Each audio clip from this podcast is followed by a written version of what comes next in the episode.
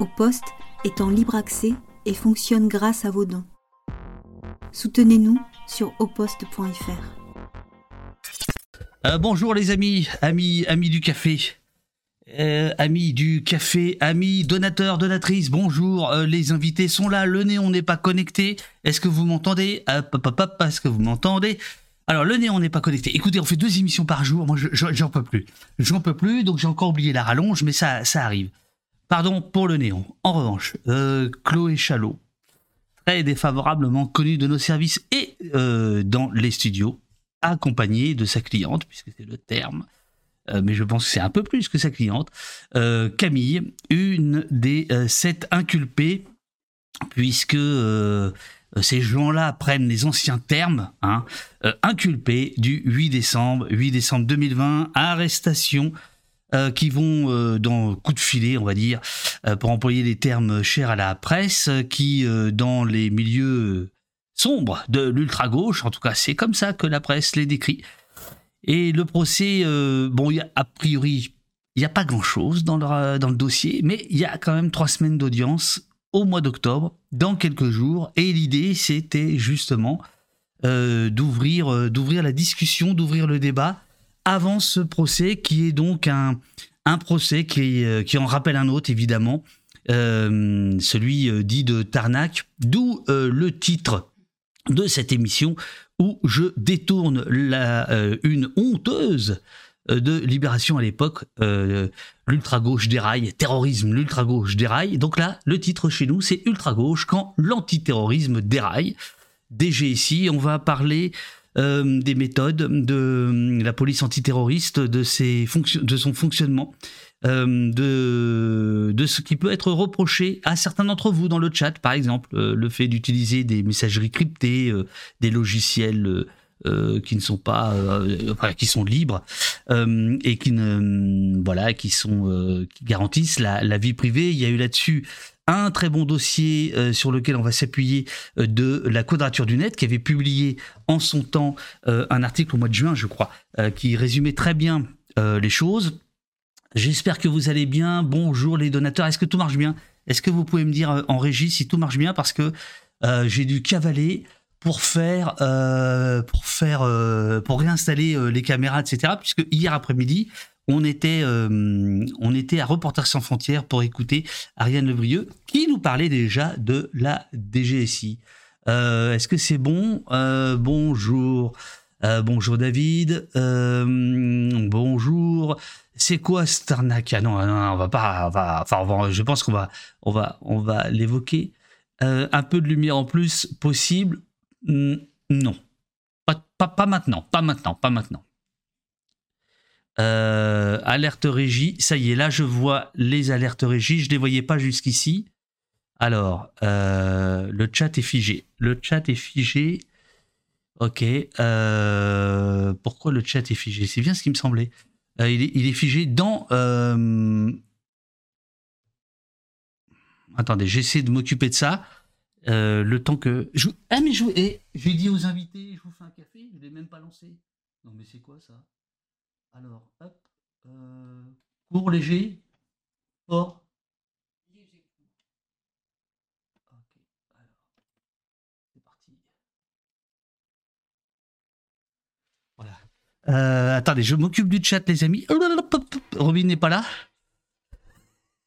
Robin, Robin. La cafetière, elle est juste à côté de moi. Alors ça, c'est pratique. J'ai un grand bureau, vous voyez. Le cafetière, là, juste à côté de moi. Donc vous entendez le bruit du café.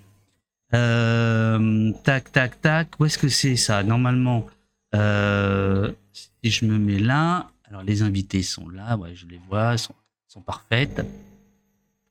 Euh, le chat, le chat, le chat, le chat. Là, c'est la solitude du, streamer de fond, là. Oh, putain. Attendez. Qu'est-ce qui se passe? Ah, le chat. Voilà. Le chat. Filtre je sais pas, elles, elles parlent entre elles. Là. Je sais pas ce qu'elles font. Chatbox, actualisé. Voilà. Est-ce que quelqu'un peut laisser un petit message dans le, dans le chat, là, juste pour voir si il repart? Ouais, c'est parti. Voilà, c'est bon, c'est parti, c'est parti, c'est parti. Euh, alors, mesdames, est-ce que vous êtes prêtes? Alors, il faudrait peut-être vous mettre un peu plus sur la gauche. D'ailleurs, c'est pas c'est pas pour vous déplaire. Ah, une euh, un placement de produit pour Apple. Ok. Non, non, non, non, mais tout va bien. On s'en fout complètement. attention, je, vais vous mettre à l'écran. Et euh, alors, bon. Donc là, vous êtes à l'écran. Moi, j'installe mon micro. Je vais venir à côté de vous. C'est moi, hein, c'est. Alors Camille est, Camille est un peu grimée. Elle va nous expliquer pourquoi. Donc le chat, ne vous demandez pas pourquoi, pourquoi, euh, pourquoi elle a affiché sur la tête, pourquoi, euh, pourquoi elle a des lunettes. Euh, c'est pour préserver son anonymat. Voilà. Alors, est-ce que vous m'entendez dans le micro? Mesdames, voici le petit café. Et voici maintenant, maintenant que nous avons en studio, les chouquettes du matin. Alors voilà, là c'est... attention, hein, ça c'est pour vous mettre à l'aise, ça peut être un piège. Voilà, alors maintenant je vous file le micro une par une. Et euh, si vous, on peut faire des tests de micro et après, euh, et après on se lance. Est-ce que vous entendez les invités? À gauche, nous avons Camille. Bonjour. Et euh, il faut parler un tout petit peu plus? Bonjour. C'est bon? Plus fort, plus proche. Est-ce que Est-ce qu'on m'entend? faible pour Camille. Test micro faible. Ah non, ça devrait être bon là. Ok. Alors attends, je vais peut-être monter un peu votre son. Et après, on est bon. Est-ce que c'est mieux? Voilà, Camille. Et, euh, et Chloé, est-ce que tu peux faire un essai? Alors, est-ce que ça fonctionne? Oui, oui, nickel. Euh, c'est bon pour le son? Oui, c'est bien. Voilà, super. Parfait. Bon, euh, les amis, je me mets dans l'autre. Euh, oh là là, c'est un, bordel ce bureau, c'est génial. J'adore. Je peux le poser le micro, on est d'accord? Euh, Oui, enfin, on va, on va quand même démarrer là dans deux secondes. On va parler un peu? Là, on va parler, on va parler un petit peu. hop. Et voilà. Donc, les amis, j'ai pas le retour. Est-ce que. J'arrive dans une seconde? J'arrive dans une seconde, j'ai pas le retour. sachez dans le chat, sachez que pour pour Camille, c'est pas hyper évident euh, de témoigner ce matin. Euh, donc il va falloir la mettre, euh, la mettre à l'aise. L'idée ici, c'est de, comprendre ce qui, ce qui est fait au, groupe qui n'existe pas. C'est pour ça que tout à l'heure je rappelais que ça, ça, résonne avec l'affaire dite de Tarnac. Est-ce que l'une de vous deux veut commencer pendant que je fais un ultime réglage? Par quoi veux-tu qu'on commence? Vas-y. Vas-y, vas-y. Euh, euh, c'est quoi l'ouverture du procès? C'est quand? Et c'est quoi l'enjeu? Alors l'enjeu il est énorme, l'enjeu c'est d'être relaxé, l'enjeu c'est de surtout pas être condamné, de pouvoir dénoncer comment cette enquête a été menée, euh, pourquoi ces personnes sont envoyées devant le tribunal et de pouvoir sortir du tribunal en étant libre et surtout en n'étant absolument pas condamné pour terrorisme. Ça fait beaucoup d'enjeux. Parce que vous êtes, euh, euh, Camille, tu es poursuivie euh, pour association de, malfaiteurs en vue de commettre des actes terroristes, c'est ça? Oui, dans, dans, l'idée, c'est à peu près ça. le chef d'inculpation précis, c'est association de malfaiteurs terrorisme en vue de commettre des, atteintes, des atteintes aux biens. voilà. Et donc, en effet, comme tu le disais, euh, je me suis un peu, j'ai un peu customisé euh, mon apparence aujourd'hui. C'est pas mal. Euh, voilà, d'une part parce que, comme on aura sans doute l'occasion d'en parler un peu plus tout à l'heure, je suis plutôt quelqu'un qui prête attention à préserver son intimité et sa vie privée.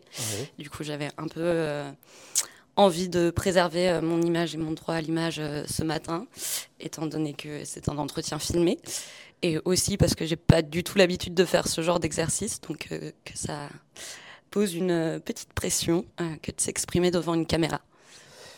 Alors, euh, il y a donc le chat que moi j'ai sous les yeux. Bientôt, les invités auront aussi le retour du chat. Je vous remontrerai euh, les, questions. Euh, Chloé, on se connaît parce qu'on s'était vu une première fois à Rouen, où, tu, où tu officies, enfin c'est ton, port, ton port d'attache. On s'était vu la première fois, je crois, c'était pour une projo de un péquistien sage. Puis après, on s'est revu plusieurs fois parce que tu as, as, de sacrées affaires. Euh, et euh, Camille, on s'est vu à Émoutier cet été, en fait, euh, au festival Les Écrits d'août, où on a, on a bien rigolé et où tu m'as parlé de, de, ton affaire, dont j'avais entendu parler, mais je dois dire que j'étais assez loin de, de, tout ça. on reprend depuis le début. 8 décembre 2020, il y a donc un coup de filet euh, dans, euh, différents, euh, dans différents endroits. je vais donner les, lieux Toulouse, Rennes, Vitry-sur-Seine, Cubjac, c'est en Dordogne, Plestin-les-Grèves, c'est dans le Finistère, et la DGSI cogne à la porte à 6 h du matin. non, c'est pas ça? C'est pas la DGSI c'est La DGSI, elle cogne pas vraiment à la porte. Elle, elle la défonce immédiatement et elle vient chercher les gens dans leur lit. C'est pour ça. C'était sur le terme cogne que j'ai eu un petit sursaut. C'est ce qui s'est passé? Euh, oui, c'est à peu près exactement ce qui s'est passé. Euh, moi, j'ai été euh, arrêtée à Rennes et donc ce fameux 8 décembre, c'est des équipes du RAID et de la DGSI qui encerclent la maison et qui débarquent armes à la main en pointant tout le monde. Moi, je vivais en coloc à, ce moment-là et donc euh, toutes mes colocs ont vu aussi euh, leur euh, porte de chambre défoncée. Voilà, et se sont aussi toutes retrouvées menottées. et donc, c'était le début d'une perquisition de, de, trois heures avant d'être emmené dans les locaux de la DGSI pour, pour trois jours de garde à vue. Qu'est-ce qu'on te dit? Qu'est-ce qu'on vous dit euh, au moment des arrestations? Pourquoi euh, on vous réveille à l'heure du laitier, comme on disait? On vous dit pourquoi?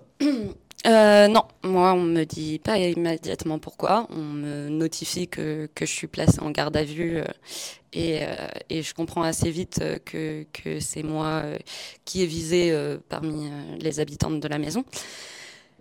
Et on m'en dit absolument pas plus euh, sur euh, ce pourquoi je suis arrêtée ou ce qui euh, pourrait éventuellement m'être reproché. simplement, on essaye de poser un, une atmosphère de, peur et de pression en me disant on te prépare un sac d'affaires, de toute façon tu vas rester là pour un moment, etc., etc. J'étais plutôt assez incrédule euh, sur le coup et je leur répondais plutôt que j'étais assez certaine d'être sortie le soir même, mais euh, c'est euh, pas vraiment ce qui s'est passé.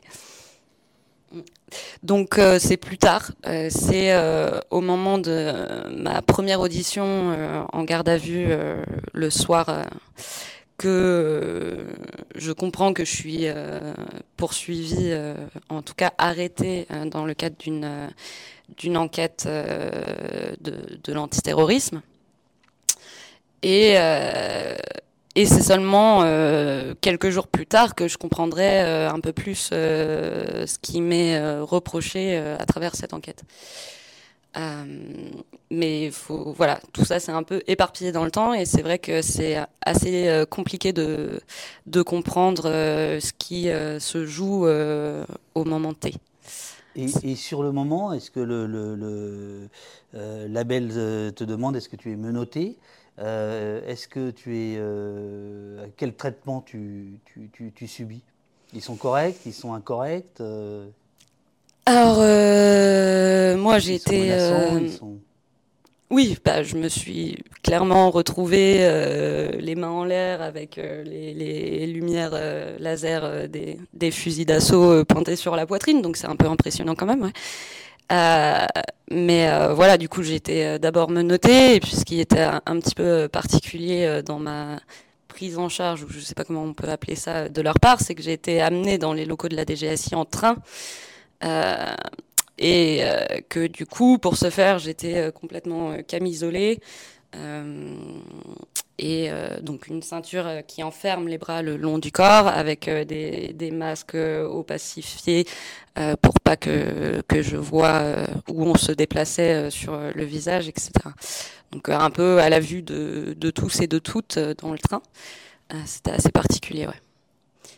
Euh, Chloé, si tu veux intervenir, euh, parce que alors pour l'instant, je n'ai qu'un seul micro pour les deux invités, euh, donc il faut vous le, il faut vous le, vous le, vous le passer. Est-ce que, par exemple, sur ce que Camille vient de dire, tu as déjà des choses à, à, nous, à, ajouter, à éclairer, en tant qu'avocate Moi, je ne suis pas intervenue sur la garde à vue de Camille. On s'est rencontrés après. On s'est rencontrés pour la première fois en détention. J'imagine qu'on aura la possibilité euh, plus tard de parler du traitement carcéral qui a été fait euh, à Camille et globalement euh, à tous les inculpés ah, dans cette hein. procédure. J'espère que tu as vraiment beaucoup de temps parce qu'on a vraiment beaucoup de choses à dire sur cette procédure. On a fait des lives de 22 heures. Ah non, peut-être pas, pas, quand même. On a aussi du travail. On a une défense à préparer, on a quatre semaines d'audience à préparer. Sûr. Euh, on, a, plusieurs heures si, vous voulez. J'étais pas sur la garde à vue de Camille, donc je euh, j'ai pas d'éléments euh, factuels à amener par rapport à ça. Par contre, j'ai déjà fait des gardes à vue à Levallois-Perret dans les locaux où, où, Camille a été retenue pendant quelques jours, mhm. et je confirme l'impression qu'il en découle de privation sensorielle totale.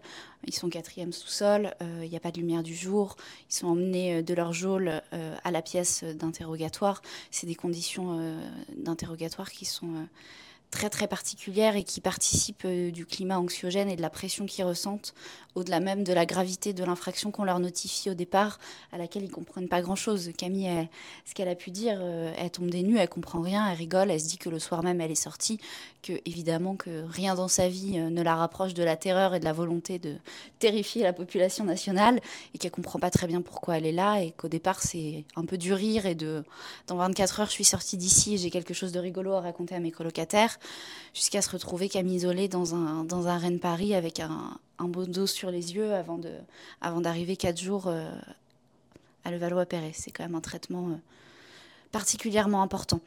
Et sur les conditions de, d'arriver dans les lieux euh, de la DGSI et du RAID, euh, c'est quelque chose qu'on retrouve malheureusement assez souvent dans les procédures euh, dites politiques, avec beaucoup de guillemets, parfois pour des incriminations qui sont bien moins importantes, encore avec beaucoup de guillemets, des incriminations de droit commun.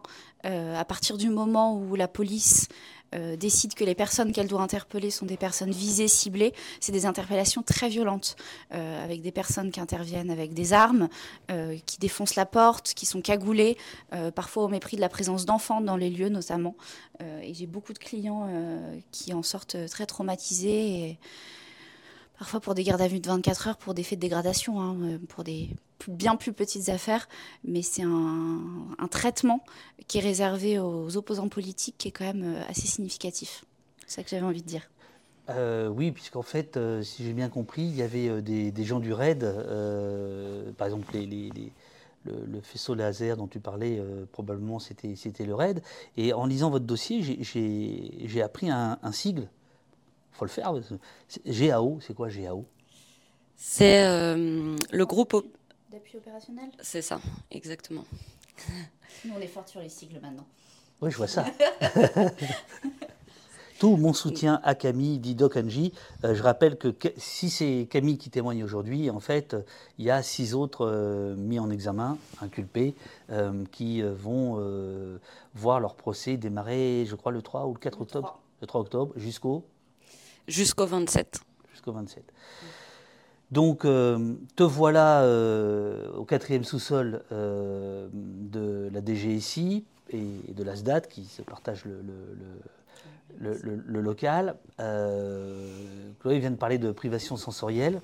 Est-ce que tu peux nous dire ce que c'est, ce que c'est, ce qu'on ressent exactement? Oui, ben, en fait, c'est des cellules évidemment des petites cellules qui, qui ont la particularité d'être euh, très propres, je pense, comparé à d'autres cellules de, de, commissariat euh, plus classiques. Euh, très propres, mais très aseptisées. C'est-à-dire qu'il il y, y, y, a quelque chose qui est pensé à l'endroit de, de, la luminosité, c'est-à-dire que les murs sont blancs éclatants, avec des néons très forts qui, qui éclairent en quasi-permanence puisque euh, en tant que personne détenue, tu n'as pas accès à l'interrupteur. donc à, cet endroit-là, et étant donné qu'il n'y a pas de fenêtre, etc., il y a quelque chose de, l'ordre de, de la perte de, de repères temporels qui se joue, puisque tu peux avoir... La lumière est constante? La lumière est quasiment constante. Moi, on l'éteignait que quelques heures la nuit, mais à peine. Euh, donc, euh, et après, étant donné qu'on n'a pas l'heure euh, dans ces cellules, c'était c'est assez difficile de dire exactement combien de temps elles étaient éteintes. mais je me rappelle vraiment que c'était peu de temps. et donc voilà, tu te retrouves sous cette lumière constante, sous l'œil d'une caméra en permanence, euh, ce qui a tendance euh, voilà, tu, tu, à te faire perdre tes repères dans le sens où tu sais pas où t'en es de la journée, euh, tu, tu, tu vois pas le temps passer, le temps se, se déforme et se transforme. Il y a aussi le, moi je suis une personne assez sensible aux migraines, donc c'est évidemment quelque chose qui, qui déclenche des migraines très facilement, ce genre de lumière et, euh, et la privation de sommeil aussi. Je me permets de t'interrompre parce que c'est ce que Ariane Lavrieux, donc euh, la journaliste qui a été en garde à vue euh, pratiquement deux jours, a raconté hier à la conférence de presse. Elle-même, elle est sujette à, à, migraine et elle n'a pas pu avoir ses médicaments. voilà. Oui, euh, j'ai l'impression que pour les personnes qui ont des traitements, c'est très compliqué euh, de les avoir. Et euh, à l'inverse, quand on, a la chance de, de voir un, un, médecin, souvent les médicaments qui sont proposés sont pas du tout adaptés non plus. C'est-à-dire qu'on va te proposer des médicaments très très forts, sous prétexte de pas avoir de doliprane ou de choses plus adéquates. Donc des choses qui t'assomment, quoi, en fait. Voilà, c'est ça. Euh, ce qui, euh, voilà, ajouté aux conditions de détention, euh, peut vraiment te mettre dans un état second lorsque tu arrives en audition pour être interrogé. Il y a une question du, chat qui revient juste au moment de l'interpellation. Est-ce qu'il y avait des femmes chez les policiers qui pouvaient, par exemple, procéder à des fouilles ou des choses comme ça, ou il n'y a eu que des, que des mecs? Euh, les équipes sont mixtes, même si euh, c'est majoritairement des hommes. Ok. Donc, euh, tu es dans, dans, ces geôles, aseptisées, mais, mais bon, voilà, tu les as, tu les as décrites. et là, on commence à te poser des questions. alors, on va pas refaire tout le dossier, parce que j'imagine qu'il y a des milliers de, de, de cotes et compagnie, mais est-ce que là, à ce moment-là, euh, tu comprends ce qu'on te reproche et là, il va falloir dire ce qu'on vous reproche, en fait? Bah, en fait, au début, euh, pas vraiment. La première audition, euh, pour moi, elle, euh, mais pour l'ensemble d'entre nous, et je pense que de toute façon, c'est un, un, une des, un des protocoles classiques qu'ils ont pour faire ce genre d'interrogatoire. Mais voilà, par exemple, ma première audition, au-delà du fait qu'on me demande si je comprends mon chef d'inculpation, euh, ou en tout cas le chef d'inculpation qu'on me présente, euh, on me pose que des questions d'état civil, en fait. Euh, voilà, date de naissance, lieu de naissance. Ouais, parents, frères et sœurs, etc., etc. donc voilà, et, et, ensuite, mais deux, au moins mes deux interrogatoires suivants euh, vont être consacrés uniquement euh, à des questions euh, d'opinion politique, finalement. Euh, c'est-à-dire euh, des questions euh, sur le fait que j'aille en manifestation ou pas, si j'ai une carte électorale ou pas, qu'est-ce que je peux penser de la politique de Macron, qu'est-ce que je peux penser du mouvement Gilets jaunes, des anti-GAFAM, de, des no-borders, de... bref, ça touche, c'est assez vaste. en vrai, ça touche à plein plein de sujets. Euh, mais euh, voilà, c'est que au bout de euh, au moins deux, deux, trois jours de garde à vue, qu'on commence à me présenter des paroles qu'on aurait retenues de moi dans le cadre d'une enquête, qu'on commence à me présenter des personnes pour voir si je les connais ou pas. il se trouve que pour ma part, il y a plusieurs personnes qui sont avec lesquels je suis mise en examen dans cette affaire que je, ne connaissais pas du tout. et voilà, donc c'est en fait, il y a, y, a, y a quelque chose qui fait que quand on commence à te parler des, faits qu'on te reproche vraiment, euh, il y a déjà tout un épuisement euh, qui, s'est mis en place, qui, a eu le temps de, s'installer. Et euh, moi, c'est pour ça principalement que j'ai gardé le silence toute une partie de, ma garde à vue, parce que je m'estimais pas en capacité de, comprendre tous les tenants et aboutissants de ce qu'on me reprochait et surtout que je m'estimais plus en capacité d'y répondre parce que j'étais déjà trop fatigué, euh, trop euh, perdu quelque part euh, pour, pour avoir bien conscience de tous les mots qu'on me reprochait et de tous les mots que je pouvais, moi, placer en, en, défense ou en explication. donc voilà, je ne me sentais pas en mesure de répondre à ce moment-là. Chloé, en tant qu'avocate, on ne fait pas de consultation juridique, mais enfin, un peu, euh, c'est une bonne idée de garder le silence ou ça, ça joue contre toi? C'est la meilleure des idées de garder le silence. Je ne peux pas le dire plus clairement. Euh, je vois assez peu de bonnes raisons de s'expliquer en garde à vue alors qu'on n'a pas connaissance des faits exacts qui sont reprochés, on n'a pas connaissance du dossier, on est dans une position de vulnérabilité totale. Euh, en tant qu'avocate, je ne peux pas considérer que c'est un bon moment pour se défendre et pour s'expliquer. Ce pas des conditions sereines. Par contre, quand tu dis est-ce que ça peut être euh, retenu contre soi, euh, certains magistrats ont parfois tendance à penser que ça serait une position, euh, ça serait une position de coupable. C'est quelque chose contre lequel on s'oppose très fermement. C'est-à-dire, c'est l'idée de qui ne dit mot consent. C'est-à-dire que si tu ne dément pas, si tu ne dis rien, c'est que tu es d'accord. En tout cas, j'ai eu l'impression que ça pouvait être reproché, ça pouvait être reproché à Camille ensuite par le magistrat instructeur, ou en tout cas ça pouvait être perçu comme euh, un élément de malice ou de culpabilité euh, de, se positionner, euh, de se positionner comme tel, de tenir la police à distance, de dire là je ne suis pas dans des bonnes conditions pour m'exprimer, je m'exprimerai plus tard. c'est parfois une position qui est un peu stigmatisée, c'est très dangereux de la stigmatiser parce que c'est la base, c'est la base du droit, c'est la base aussi de plein de droits qui sont protégés notamment par la Convention européenne des droits de l'homme. C'est ce qu'on voit dans les films américains quand on invoque que les amendements et qu'on dit qu'on ne parlera pas sur soi, c'est évident qu'on n'est pas là pour participer à sa propre incrimination et ça me semble être parfaitement logique. Parfois, il y a des pressions. Euh, la police peut faire pression, la police peut parfois demander aux personnes si c'est à cause de leurs avocats qui gardent le silence, parfois leur dire dans le couloir que c'est pas une bonne idée, que ça va pas plaire au juge, qu'il faut bien se faire valoir du juge, que ça ira mieux s'il parle ce qui n'est absolument pas vrai. Euh, les décisions sont prises en fonction des déclarations qui sont faites par les personnes et toutes ces déclarations peuvent servir ensuite euh, à grossir le dossier et euh, à accentuer l'accusation. Donc moi, mon conseil clair, c'est de ne surtout pas donner d'éléments qui peuvent ensuite permettre de grossir le dossier d'accusation et en gardant le silence, on est certain que ce dossier restera restera au statu quo et ne pourra pas être aggravé par ces déclarations. Donc c'est quelque chose que je recommande et que je ne suis absolument pas honteuse de recommander et je conseille même à mes clients en garde à vue de dire que c'est sur mes conseils. Moi, j'ai pas, j'ai pas du tout à en rougir.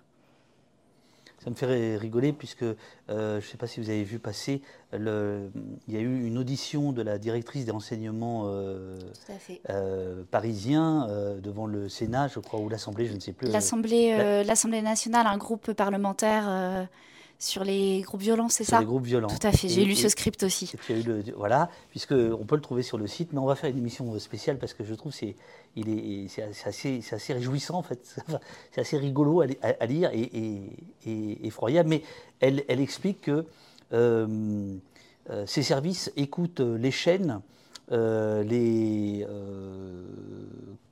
elle ne donne pas de nom de chaîne. Ça veut dire qu'il faut lui dire bonjour? Euh, Par courtoisie, je pense que c'est. Bonjour. Euh, voilà, bonjour madame. Et elle dit, voilà, et elle ajoute, euh, ces chaînes que personne ne regarde, mais nous on les regarde. voilà, c'est ça que je trouve réjouissant. Donc allons-y pour les, pour les conseils. En revanche, et après on reviendra évidemment à, votre, à ton histoire Camille et celle de tes co-mis en examen, puisqu'ils ne sont pas tous des copains, puisqu'il y en a certains tu ne les connais pas. Euh, est-ce que par contre, devant le juge, c'est une bonne idée de parler? Est-ce que là, tu considères, toi, en tant qu'avocate, que les conditions de défense sont, euh, sont réunies? Alors là, je ne peux pas donner de conseil général. C'est du cas par cas, ça dépend du dossier. Devant le juge, on a accès au dossier on sait ce qui est reproché à la personne, on est dans des meilleures conditions euh, pour s'expliquer, et surtout parfois on a, eu le temps de lire le dossier, on a eu le temps de se voir, euh, parfois dans des conditions insatisfaisantes. C'était très insatisfaisant euh, de voir Camille au parloir très froid de Fleury-Mérogis. C'était pas des bonnes conditions parce qu'elle mmh. était stressée, parce qu'elle était tendue, parce qu'il y avait cet enjeu de la détention provisoire qui pesait sur ses épaules. C'était pas forcément des conditions sereines pour pouvoir s'expliquer, mais c'est forcément de bien meilleures conditions que la garde à vue. Voilà, je ne peux pas donner de conseils généraux pour euh, l'instruction. Euh, pour la garde à vue, par contre, euh, je suis certaine de la nécessité de garder le silence. Donc, tu es interrogé en matière de, terrorisme, c'est 96 heures, si mes souvenirs sont bons, la, garde, la, garde à vue, c'est ça hein? Interrogé 7 fois, il y a 7 dépositions. Tu vas donc interrogé cette fois, je répète parce que là le micro. Euh, oui. Là, c'est pas grave. Jusqu'ici, un grand professionnalisme de votre part, mais là, tout d'un coup. ça parle. ça, voilà. Euh, tu es interrogé cette euh, fois, et donc là, euh, le chef d'inculpation exact, tu l'as. et est-ce qu'on est-ce que tu peux nous le dire? C'est-à-dire, qu'est-ce qu'on te reproche? Et c'est quoi les éléments? Quels sont les éléments, pardon, qui, qui font que les policiers pensent avoir mis le, la main sur une terroriste? À ce moment-là, euh, notre chef d'inculpation, c'est euh, association de malfaiteurs terroristes en vue de commettre des crimes d'atteinte aux personnes. Euh, et plus particulièrement, on nous accuse de pouvoir potentiellement un jour s'en prendre aux forces de l'ordre ou à des militaires. c'est un peu ça l'idée générale. donc en effet, cette enquête, elle était ouverte en criminel. Euh, d'où le, chef d'inculpation qui, diffère euh, de, celui pour lequel on est renvoyé, euh, puisque l'affaire a été finalement renvoyée en correctionnel. C'est-à-dire qu'on on, descend en gamme, quoi. Voilà. Hein Les risques sont moins grands, et ainsi de suite, quoi. Oui, voilà. à cette exception près qu'on est toujours euh, comme euh, potentiel terroriste, qui est quand même euh, pas rien. Même si, en effet, on. Des, on... peine encourue, le tribunal. Voilà. Mais voilà, du coup, ce qui est un peu particulier, en effet, c'est que euh, on nous reproche pas vraiment d'avoir commis quelque chose qui serait répréhensible qui, qui, serait un attentat, un projet terroriste, un sabotage ou je ne sais quoi, on nous reproche de pouvoir euh, peut-être avoir des intentions de. Et euh, c'est euh, comme ça qu'on se retrouve euh, avec des propos extraits de d'interception téléphonique ou de voilà qui viennent euh, alimenter euh, tout un récit euh, selon lequel parce qu'on n'aimerait pas la police ou parce qu'on aurait des critiques à faire au système judiciaire ou politique ou militaire actuel ça euh, constituerait euh, cette euh, critique-là ou cette colère qui peut s'exprimer à certains endroits participerait à valider des intentions. Moi, pour ma part, j'ai pas. on parlait d'accès au dossier. C'était compliqué un petit peu de. En garde à vue, on m'a interrogé sur certaines choses. Euh, mais euh, c'était pas du tout suffisant pour avoir conscience euh, de, des éléments qui étaient euh, retenus euh, contre moi dans le détail de mes conversations ou de ma vie, etc. C'est vraiment, il y a vraiment un, temps qui est très échelonné là-dessus, c'est-à-dire que j'ai pu comprendre au fur et à mesure un peu plus euh, de choses euh, au fur et à de mes auditions euh, devant le juge d'instruction. Et c'est surtout quand j'ai enfin pu avoir accès à mon dossier que j'ai pu comprendre un peu la manière dont, avait, dont il avait été construit. la manière dont beaucoup de termes avaient été employés pour nous décrire et, euh, et, ce qui était un peu reproché aux uns et aux autres, euh, parce que en effet, j'étais pas inculpée seule, je suis quand même inculpée euh, en association de malfaiteurs, donc en tant que groupe. Voilà. Et donc, en fait, cette, cette histoire est construite autour d'un ami commun à tous les tous les mises en examen. Qui est parti soutenir l'appel internationaliste du Rojava. et, et donc, excuse-moi là, il faut il faut rappeler quand même qu'est-ce qui se passe au Rojava le, le, copain en question, c'est Libre Flow, je crois. C'est ça. Voilà. juste pour rappeler, on a déjà fait des émissions sur le Rojava, mais euh, qu'est-ce qui s'y passe là-bas? Alors, euh, pour la, je te laisse faire la ok.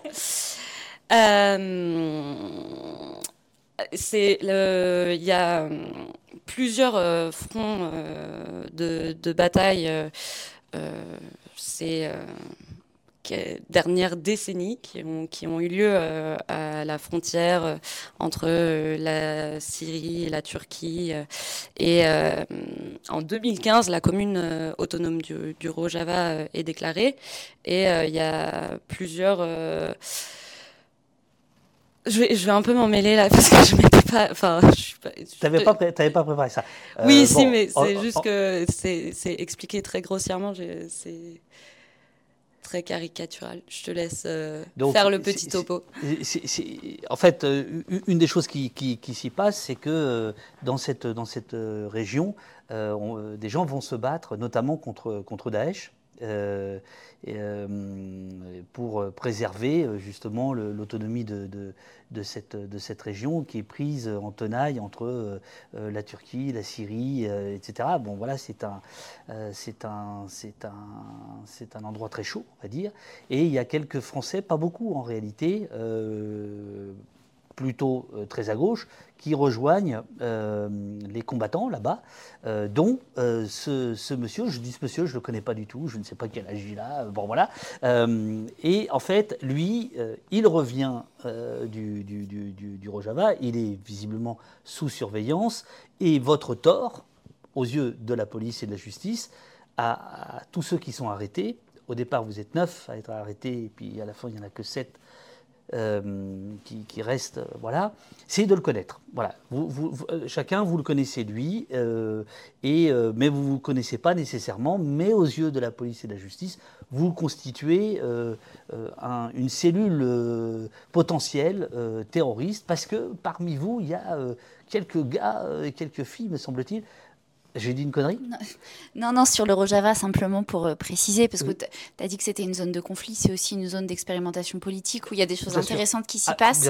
Et c'est aussi ça qui peut ensuite euh, colorer aussi le dossier dans certaines questions qui sont posées et euh, dans ce que Libreflow aurait voulu potentiellement euh, apprendre euh, à ses disciples selon la façon dont la DGSI l'appréhende. Et c'est aussi important, je pense, dans la construction politique et dans la façon dont on l'appréhende, c'est pas simplement le côté conflit.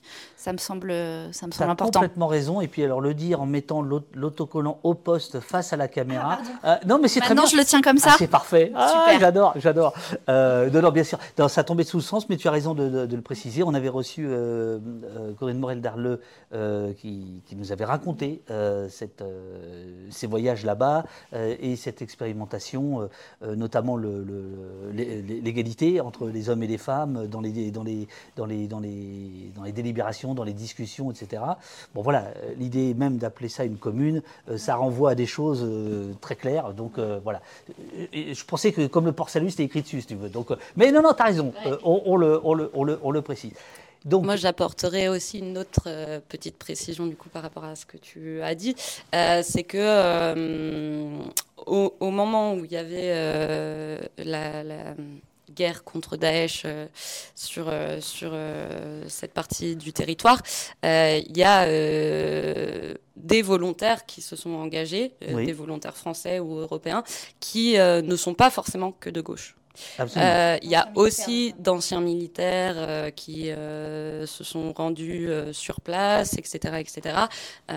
Des, des, des, gens assez variés, ils sont allés pour différentes raisons. simplement, ce qui diffère, c'est que de retour en France, ces différents volontaires ne sont pas considérés de la même manière au regard des services de renseignement français et au regard du pouvoir euh, politique et du gouvernement. Euh, c'est pour ça que, euh, du coup, on, voilà, on, dénonce aussi dans, dans, ce dossier une surveillance politique dont on aura l'occasion de, parler peut-être un peu plus tout à l'heure mais parce que en effet, euh, le, temps de, surveillance euh, de Libre Flot, euh, à partir de son retour en France jusqu'au jusqu'au moment où une enquête est ouverte, est en fait long et pose des questions claires et certaines sur la surveillance politique de militants internationalistes en France. Non, très bien, on est en direct. Il y a, il y a 350 personnes qui nous écoutent. Et c'est l'avant-garde. et je salue les gens dans le chat qui, euh, euh, qui donnent des références. Euh, il y a Urial, qui est notre modératrice, qui met, au fur et à mesure on aborde certains sujets, tout un tas de, liens du, blog soutien aux inculpés du, du, 8 décembre. Donc, ce, qui veut dire que voilà, chacun peut aller ensuite ou en même temps regarder plus de choses. Si, voilà. Donc sur, sur les Kurdes, sur le Rojava. Euh, voilà, il y a, ce qu'il faut. Donc en effet, euh, on va voir la presse euh, être alimentée par les services pour essayer de vous incriminer, et notamment le principal euh, libre Flow, c'est ça Libre Flow. Euh, euh, et ça va être du point jusqu'à Mediapart. Hein. Là, pour le coup, c'est assez œcuménique, où bah, il, est, il, est, surveillé, le, le garçon. quoi. Euh, oui, du coup, il y a, voilà, il y a, cette surveillance, il y a un peu un, point de vue euh, euh, euh, de, la DGSI qui, qui est à l'origine de notre affaire et qui avait déjà été médiatisé justement par, par Mathieu Suc de Mediapart un an auparavant qui, euh, voilà, qui était euh, un article qui s'intitule euh, Ces revenants du Rojava qui inquiètent les services de la DGSI. Bref, cet article avait déjà fait lieu à l'époque à tout un tas de critiques, et notamment pour l'utilisation du terme revenant, qui, impliquait un glissement sémantique entre des personnes qui se sont rendues faire le djihad ou des choses comme ça et euh, des, personnes internationalistes qui, euh, qui euh, ont voulu se rendre prêter main forte et répondre à des appels pour préserver la paix sur place. Et donc, oui, ça, il y avait déjà un terrain médiatique un petit peu préparé quelque part. Qui est faite et qui est malhonnête entre les fachos qui vont euh, dans le Donbass, par exemple, et puis qui reviennent, euh, ceux qui euh, font le djihad et qui reviennent, et, les services de renseignement disent ces gens-là reviennent avec une expérience et des idées, et ils plaquent ça sur les internationalistes de gauche qui reviennent du, du, Rojava, alors que si effectivement il y, a des, il y a des choses qui, qui, qui peuvent se ressembler, la finalité est complètement différente et donc il y a un truc complètement malhonnête mais savamment euh, alimenté euh, pour créer la confusion dans les esprits. Et c'est ce que vous allez vivre. Voilà, c'est ça. Et du coup, et du coup, pour ajouter le glissement sémantique qui participe aussi de l'anticipation de la qualification de terrorisme. Quand euh, Mediapart parle de revenants, ça prépare aussi le terrain à cette qualification terroriste ensuite qui va être utilisée contre Libre, Libreflow et toutes les personnes qui ont eu le malheur vraisemblablement de le rencontrer. Donc nous, notre affaire, euh, l'enquête euh, est ouverte en février 2020. Donc il y a, dix mois d'enquête euh, avant nos arrestations. Et dans cette enquête, Libreflow est présenté comme quelqu'un qui chercherait à euh, former un groupe en vue de euh, commettre euh, des actions de guérilla sur le territoire français ou européen. Et, donc en fait, il y a vraiment l'idée de fantasmer un parcours et des compétences potentielles à, à des, utilisations euh, meurtrières euh, sur le territoire. donc à partir de là, plusieurs personnes de son entourage sont un peu piochées pour venir valider cette idée de groupe. Euh, donc on va chercher des personnes avec des profils différents euh, pour valider un groupe avec des compétences différentes. Et, euh, et donc c'est comme ça que moi, par exemple, je me retrouve décrite comme l'experte informatique ou je sais pas trop quoi, comme les, compétences liées à son métier d'artificier euh, d'un autre mise en examen euh, euh, se retrouve dans ce groupe, etc. etc.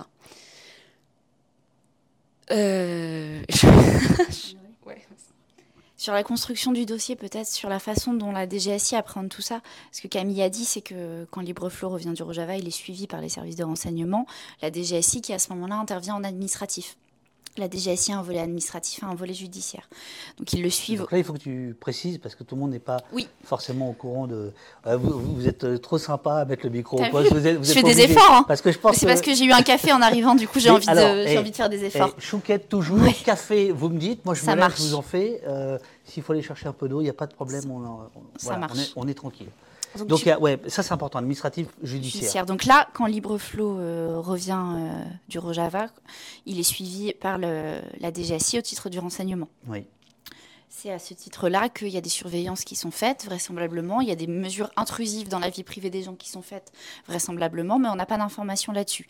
On ne sait pas exactement ce qui a été fait, quand ça a été fait, comment ça a été fait.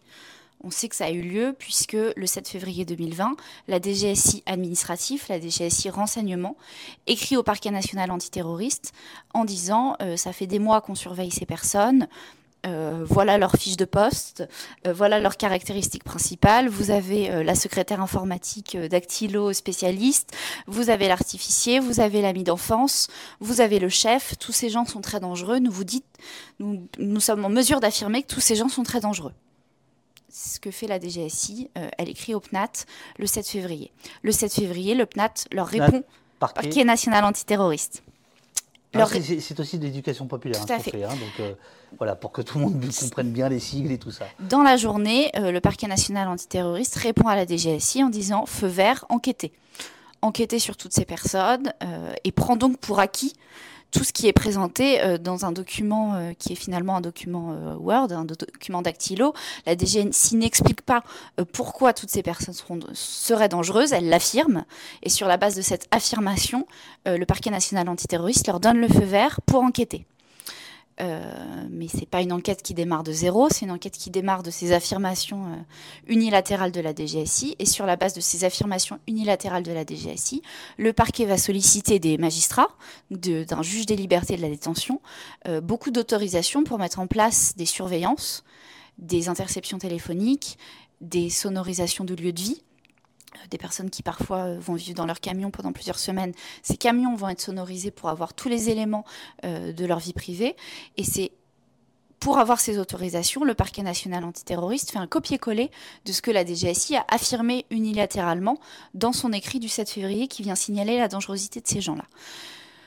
Le parquet national antiterroriste prend pour acquis tout ce que dit la DGSI et les juges de la des libertés de la détention le prennent également pour acquis puisque toutes ces autorisations sont données euh, alors même que la loi exige évidemment pour qu'il y ait des mesures de surveillance aussi intrusives, qu'elles soient nécessaires et qu'elles soient justifiées par des éléments de fait ou de droit. Euh, là, on n'a pas de description des éléments de fait, à part les affirmations, encore une fois, unilatérales de la DGSI. Et c'est sur la base de ces autorisations qui sont données que toutes ces personnes vont être surveillées entre euh, février 2020 et le 8 décembre, le moment de leur interpellation. C'est comme ça que le dossier est construit. Est-ce que je j'ai tort si je fais, euh, euh, si je, esprit d'escalier, si je pense à la, commission justement qui s'occupe de, veiller au bon fonctionnement euh, des services, qui a dit il y a quelques, quelques semaines, quelques mois, qu'elle en avait marre qu'on surveillait les gens sous des prétextes type terroriste pour en fait surveiller des, des opposants politiques. Bah, ça me semble être euh, absolument ce qui s'est passé ici. Je, veux dire, l'avocate que tu es va sortir ça, j'imagine. Ah, ben l'avocate que je suis va sortir beaucoup de choses. On a beaucoup de oh, choses à dire sur cette procédure. Euh, y a... Non, mais ce que, ce que, je veux dire, c'est, tu, tu, vois, quand je fais allusion, c'était un article du Monde, une interview du, patron de la euh, commission de contrôle, voilà, qui, disait, je crois cet été, il y en a marre, quoi. Ce qui était quand même assez étonnant de la part de mais allez-y, censurez donc, s'il y en a marre. Il faut, il, faut censurer, il faut censurer ce travail. Oui, mais il semblait dire qu'ils n'avaient pas les moyens d'eux. Et qu'en revanche, euh, ils, étaient sur, enfin, voilà, que les services euh, sursollicités euh, des, des, surveillances qui, à leurs yeux, c'est un peu ce que vous êtes en train de raconter là, euh, n'aurait pas, pas lieu d'être. Oui, pour moi, il y a aussi un travail de l'autorité judiciaire à faire. J'ai un peu l'impression qu'on a un souci euh, dans les tribunaux, c'est qu'on prend pour acquis tout ce que nous dit la DGSI. Quand il y a une note blanche qui arrive, on l'autorise dans le dossier. Quand on vient nous dire que toutes ces personnes seraient dangereuses, on ne cherche pas à savoir pourquoi, quoi, quand, comment. Euh, il y a une confiance qui est dans les services de renseignement, qui me semble être à la contradiction même du principe de la justice, qui est que tout doit être contradictoire, tout, doit être transparent et tout doit être prouvé euh, pour pouvoir euh, justifier des incriminations. Et là, on a eu euh, des mesures de surveillance et beaucoup d'éléments d'incrimination qui ressortent de preuves auxquelles on aura à vrai dire, jamais accès. Et c'est sur ce document-là que se fonde toute l'enquête, que se fonde l'enquête préliminaire et ensuite la saisine d'un juge d'instruction et jusqu'à la fin du dossier, euh, il y a des propos qui sont prêtés parfois aux mises en examen, qui relèvent de ce premier PV qu'on appelle le PV de judiciarisation, euh, sur lequel on n'a aucun élément de contexte. Et ça, c'est un vrai problème pour nous. C'est-à-dire la judiciarisation, c'est l'idée que des éléments qui auraient été pris, euh, on ne sait trop comment, en renseignement, deviennent des vérités judiciaires qu'on donne à l'appareil euh, judiciaire en fait. C'est ça, c'est le mécanisme euh, selon lequel on passe de l'administratif au judiciaire. C'est le PV, on appelle ça PV de judiciarisation. C'est le moment où la DGSI dit on était en administratif, on était en renseignement, mais là on veut, on veut être en cadre judiciaire, on monte un dossier contre les personnes. Camille, quand, quand, tu découvres, donc après coup, que tu as été surveillé, qu'est-ce qu'on ressent en fait? Euh, bah, ça, je pense que pour moi, c'est quelque chose euh, qui vient euh, un peu plus tard, puisque du coup, j'ai eu accès au dossier qu'après cinq mois, qu'au bout de cinq mois. et puis, en fait, au début, disons que je devais un peu survivre au jour le jour. J'ai été placée en détention provisoire suite, à, suite à nos arrestations. Euh, donc en fait, pendant ces quatre mois et demi de détention provisoire, euh, voilà, j'étais concentrée un peu sur d'autres choses et j'avais pas accès au dossier. mais c'est en effet, c'est quelque chose de, de je sais pas, d'hyper euh, désarçonnant. C'est un peu un raz-de-marée quand on découvre un, dossier d'instruction.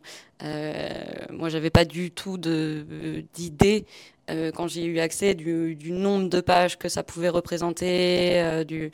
Mais en fait, c'est immense. C'est immense et c'est hyper choquant. Euh, puisque là, on, voit comment on a regardé, euh, interprété, euh, écrit sur votre intimité, et la plupart du temps sur, de façon très décontextualisée, et puis, et puis et réajustée de façon mensongère aussi. mais du coup, c'est vrai que c'est en vrai, c'est très dur de se plonger euh, dans un dossier d'instruction et de l'éplucher et de. Euh, moi, enfin, il y a vraiment quelque chose qui tient du viol de l'intimité. Sur l'accès au dossier, pour préciser, parce que Camille a dit qu'elle avait mis cinq mois à avoir accès, nous les avocats, on a accès au dossier immédiatement. On a le droit de consulter la procédure, euh, on l'a sur nos ordinateurs, on peut l'imprimer, on a le droit de l'amener avec nous quand on va en détention voir nos clients, on n'a pas le droit de leur laisser. On a le droit de le consulter ensemble, on a le droit d'en discuter, mais on n'a pas le droit de leur laisser. Et il faut faire une demande d'autorisation spéciale pour avoir accès à son dossier. Euh, on l'a fait dans un premier temps euh, pour Camille qui voulait pouvoir se pencher sur son dossier et préparer sa défense elle-même, parce que les avocats c'est bien, mais les principaux concernés, ils ont aussi le droit de pouvoir euh, prendre leur défense et la réfléchir eux-mêmes. et ça a été refusé par le juge d'instruction qui a refusé à Camille son accès au dossier. On a dû faire un recours qui est un recours en plus compliqué parce que c'est un recours en urgence dans les 48 heures. Enfin, il faut quand même être hyper vigilant.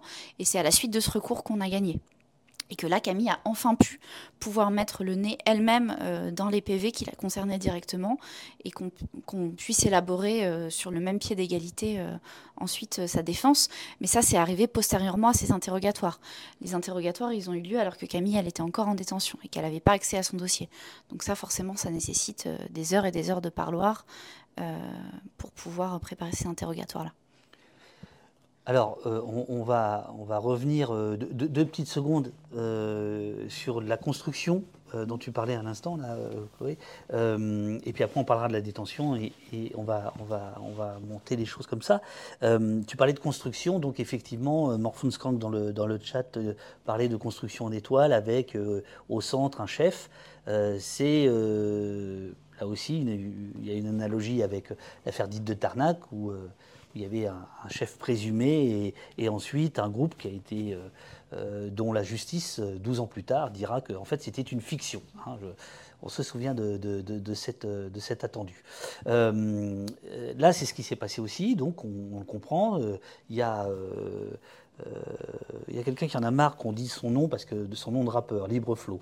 ça, énerve quelqu'un dans le, dans, dans, le, dans, dans le, dans le chat. C'est sa seule source d'agacement dans la vie, ça va. Ah oui, oui, ça va, ça va. Et alors, il y a, non, il y a d'autres gens qui sont agacés euh, pour, euh, pour le son. Alors oui, les amis, en fait, on a, on a, maintenant, on est en stéréo, voyez-vous. Donc normalement, les invités qui sont sur la droite de l'écran, vous les entendez un peu à droite. Donc les gens disent que vous avez un son de droite. Et moi, comme je suis petit en bas à gauche, je suis à gauche. Donc c'est de la stéréo. Voilà.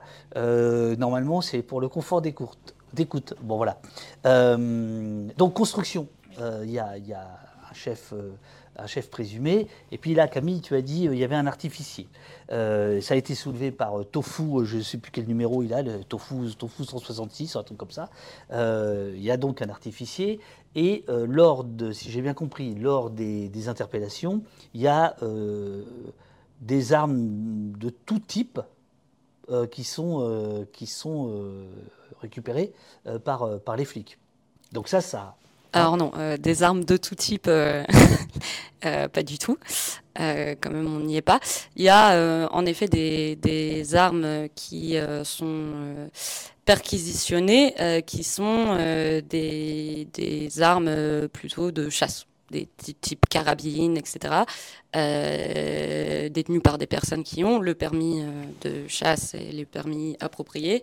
Et, euh, et la quasi-totalité de ces armes sont complètement légales et déclarées. Et de toute façon, la, la DGSI avait déjà récupéré en amont, pendant l'enquête, les les permis et les je sais pas trop quoi, les titres de détention d'armes, je sais pas trop comment ça s'appelle là. Et, euh, et voilà, il, devait y avoir euh, deux ou trois armes non déclarées. Euh, mais du coup, on n'est pas sur tout type d'armes. Non, mais parce que clairement, il n'y a pas de fusil d'assaut, il n'y a, pas de je ne sais pas trop quoi. Non, mais il y a des, des, fusils de chasse ou des trucs de collection, il me semble. Oui, voilà, il y a des. Et il y a des armes factices. Et des répliques d'airsoft. airsoft, là. Tout à fait. Voilà. Donc Airsoft. Non, je ne euh, pensais pas des Kalachnikov. Non, non, non, non. Ouais, non, mais voilà, le tout type d'arme peut faire euh, envisager euh, justement tout type de choses délirantes. Et voilà, on n'est on n'est pas là-dessus, dans ce qui est perquisitionné. Et donc, il y a aussi un artificier, etc. Et, et, donc ça, ça participe à la construction du dossier. Non? Oui, euh, tout à fait. Euh, parce que dans ces euh, dix mois d'enquête, on va justement reprocher des, expérimentations de, pétards ou de, pyrotechnie. Et donc, voilà, il y aura deux, deux moments d'amusement distincts entre des personnes différentes. Euh, qui euh, vont être euh, gardés dans la construction du dossier. Sur la construction du dossier et la référence que tu faisais à l'affaire de Tarnac, euh, effectivement, c'est de la même façon.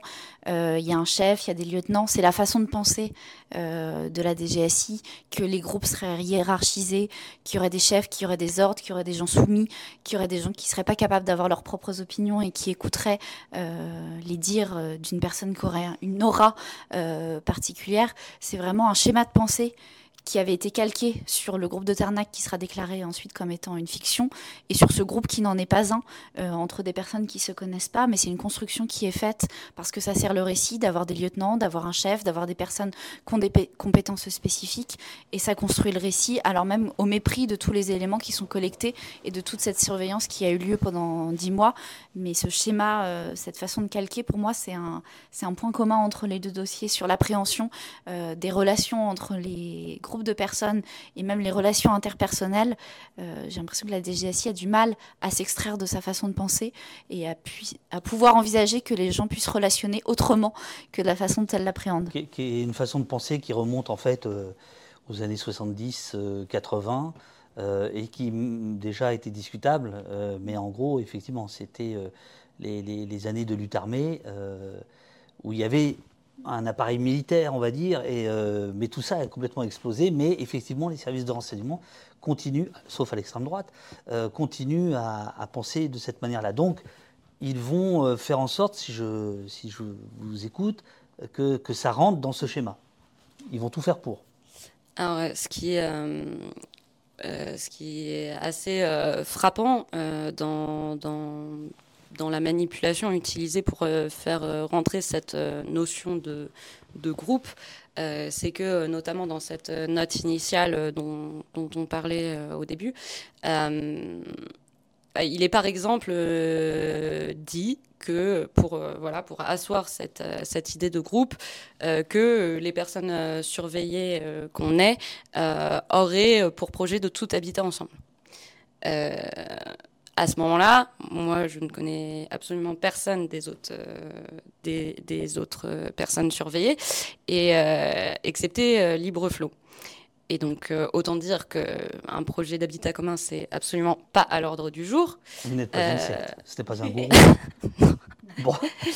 Mais que, du coup, même à l'issue de ces dix mois d'enquête puis à l'issue euh, de ces euh, deux ans et demi d'instruction euh, qui viennent de passer, il est absolument évident que on vivait dans des endroits très différents, avec des cercles relationnels et des cercles d'activité très différents, et, et projet d'habitat commun n'était toujours de mise, d'autant plus qu'on ne se connaît toujours pas tous et toutes.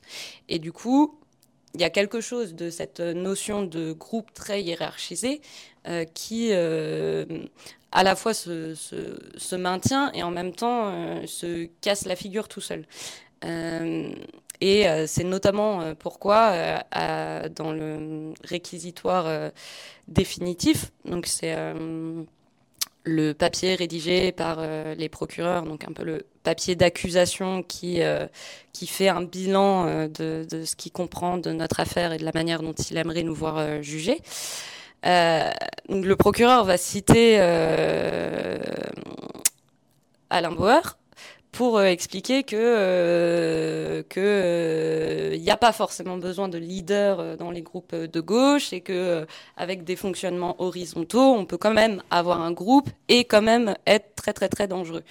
En fait, on voit aussi qu'il y a des des oscillations de discours un peu en mode bah, ils savent plus trop comment se placer parce qu'il y a plein de choses qui ne tiennent pas la route. Euh, et du coup, il y a des essais de réajustement de discours qui se mettent en place, euh, dont euh, voilà, les, les auteurs pris en citation sont plus ou moins douteux. Alors même si j'ai bien lu le blog de soutien, que l'instruction aurait admis, à minima, qu'aucun passage à l'acte imminent ne semble avoir été envisagé. C'est-à-dire que au bout de trois ans, deux ans et demi d'instruction, il n'y a même pas l'ombre euh, d'un soupçon, d'une action euh, possible euh, qui aurait été fomentée par, par vous sept. C'est bien ça? Oui, c'est constant. Le document de renvoi devant le tribunal, il l'admet. Euh, on ne sait pas vraiment quelle serait la cible. Euh, les cibles sont alternatives. Elles sont alternatives en fonction euh, des idées qu'on pourrait déduire potentiellement des éventuelles sonorisations. un tel, un jour, s'est énervé parce que il a croisé un policier ou parce qu'il s'est passé quoi que ce soit dans son quotidien qui a pu l'agacer. il a manifesté de l'agacement contre les banques ou contre la police. Ah bah peut-être qu'il pourrait s'attaquer à une banque ou à la police. Et les cibles sont alternatives, elles sont hypothétiques, euh, il n'y a aucune date, euh, aucun lieu, aucune cible réelle. Tout ça est un flot de suppositions, un nuage d'hypothèses, et ça suffit, euh, selon le juge d'instruction, à renvoyer des personnes pour une qualification aussi grave. Là-dessus, le juge d'instruction est constant, il n'y a pas l'ombre de début, de commencement de projet. Donc là, vous êtes renvoyé le 3 octobre devant la justice, sauf que au fond, vous ne savez pas exactement ce qu'on vous reproche. Si je comprends bien. Tu veux répondre? Je réponds. Ce qu'on leur reproche, c'est des éléments isolés. C'est plein de petites choses par-ci par-là. C'est s'être énervé un jour et avoir été sonorisé, avoir pu passer du temps ensemble pendant le confinement et avoir élaboré, participé, euh, eu des activités ensemble, euh, avoir pu discuter euh, parfois avec LibreFlow du Rojava. C'est plein de choses parcellaires qu'on leur reproche et qui sont rassemblées pour construire l'image euh, d'un groupe qui serait dangereux et qui pourrait potentiellement passer à l'acte. Ce qu'on leur reproche, c'est ça, c'est cette dangerosité présumée et cet embryon de potentielle organisation. Euh, d'organisation, il n'y avait pas, euh, il n'y avait même pas de groupe vraiment, mais on cherche à reconstituer une image d'organisation, de groupe, de collectif, de dangerosité qui aurait pu passer à l'acte, alors même qu'on admet que on n'a aucune idée de quelle aurait pu être la nature, la date et le lieu de ce passage à l'acte. Et donc, tu veux compléter? Oui. voilà, c'est euh, par exemple euh, une après-midi d'airsoft ou euh, passer à faire des expérimentations de pétards, à s'amuser un peu euh, qui deviennent des euh, camps d'entraînement paramilitaires. Euh, en fait, il y a tout un vocable de l'exagération qui, est immense dans, ce, dossier. Et, voilà, et de manipulation de termes aussi, puisque voilà, il y a des répliques d'airsoft, donc les, pistolets en plastique qui, euh, qui sont euh, constamment euh, décrites comme des armes, etc. Donc il y, a, vraiment un poids du performatif du discours qui est immense dans notre dossier, mais qui est d'autant plus immense que, en fait, on ne cherche pas à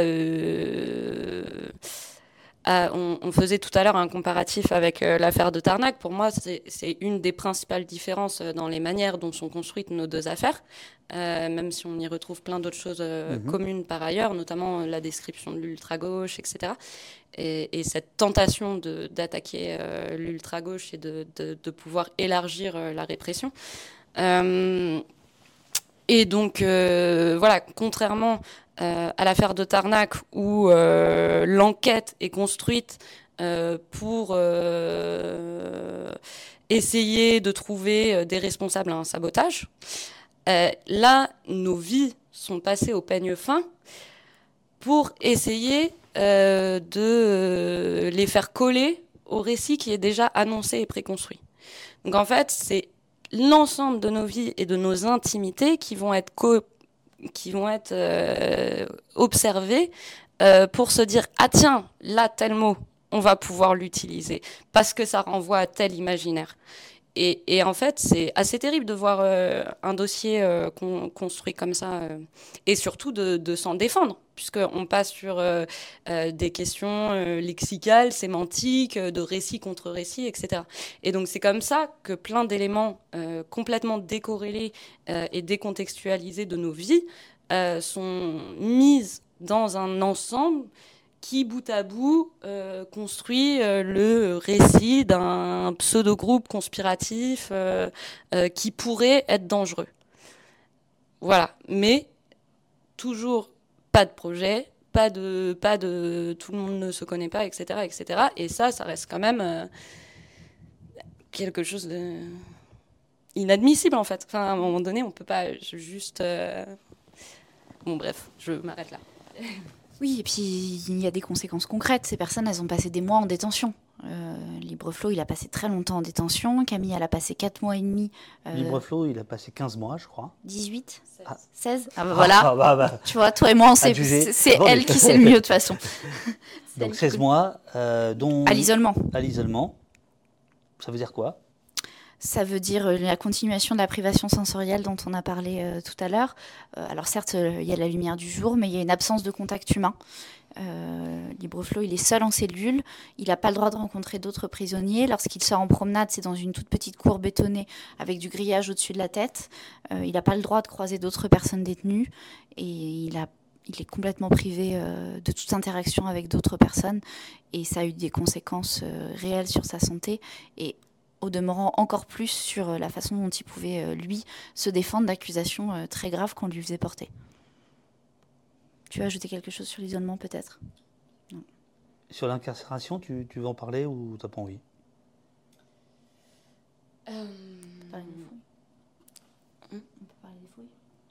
Oui, bah voilà. Après, nous, on a tous eu des conditions de détention assez particulières euh, liés euh, aux chefs d'inculpation euh, terroristes pour lesquels on était placés en détention provisoire. Et, et, du coup, voilà, on, a tous connu des, des, détentions avec des euh, mesures euh, type euh, le statut DPS, des détenus particulièrement surveillés, qui ouvrent à l'administration pénitentiaire tout un panel de moyens de surveillance supplémentaires à tout ce qui existe déjà en prison, hein, parce que quand même, voilà, ou des fouilles à nu, etc., etc., ou des mesures d'isolement et, donc, euh, voilà, on a tous connu euh, à différentes échelles euh, ces, traitements carcéraux. et en effet, Libreflow est rentré en procédure, a posé des recours contre ces placements à l'isolement. Et pour ma part, j'ai aussi fait des recours contre les mesures de, de à nu systématiques euh, en fin de parloir, euh, dont, j'ai fait l'objet euh, tout au long de mon placement à Fleury-Mérogis. Et c'était quoi le, les, le prétexte de ces fouilles à nu Tu aurais eu un. Alors en fait, la particularité. Tu caché quoi? Non, mais je. ben, je me le demande. Mais. en fait, la, pour euh, les, fouilles à nu, et une des raisons euh, pour lesquelles euh, nous, on, a déposé des recours, c'est notamment le fait qu'il y a un défaut de motivation sur, sur la demande de la mesure. C'est-à-dire que comme ce sont, ce sont des mesures qui sont considérées euh, comme potentiellement particulièrement humiliantes et dégradantes, comme pouvant représenter des atteintes à la dignité euh, fortes, euh, ces mesures sont censées être strictement encadrées et donc individuellement motivées dans des décisions rédigées par le chef d'établissement de l'établissement pénitentiaire. Et, en fait, ce sont des mesures qui sont renouvelables tous les trois mois. Euh, mais euh, qui n'ont euh, de pas de durée obligatoire. C'est-à-dire que moi, j'étais en légitimité de demander l'arrêt de cette mesure, peu importe quand. donc j'ai commencé assez tôt à solliciter l'arrêt de cette mesure. et mes demandes, comme celles de mes avocats, restaient sans réponse et euh, notamment sans réponse sur la demande de ce document de motivation, sans hmm. lequel on ne pouvait rien faire. Euh, et en fait, on s'est euh, rendu compte que tout simplement, il n'y en avait pas de document de motivation. Et suite à un rendez-vous que, que j'ai eu en convocation avec le chef d'établissement de Fleury-Mérogis, il m'a tout simplement admis que c'était euh, la politique de l'établissement euh, concernant euh, les détenus terreaux et que quoi que j'y fasse, quoi que j'y dise, il me maintiendrait cette mesure tant que je serai en détention là-bas. ce qui est complètement illégal, juste purement et simplement illégal. Oui, il y a beaucoup de. Je, je, prendrai à la fin, il y a plein de questions, je, les prendrai à la fin, mais il y a, beaucoup euh, d'indignation dans le chat sur l'idée que euh, euh, voilà, tu aies subi des, choses parfaitement illégales, en tout cas pas, prévues, et que par ailleurs, pour Libre Flow, la privation en préventive, c'est-à-dire sans jugement, etc. C'est voilà, il y, y, a beaucoup beaucoup de gens qui sont qui sont choqués. Oui. Ouais, ce qui était frappant pour Libreflow comme pour Camille, c'est que les décisions admettaient que factuellement on pouvait rien leur reprocher, qu'il n'y avait pas d'éléments inquiétants dans leur détention. Que Camille, ça.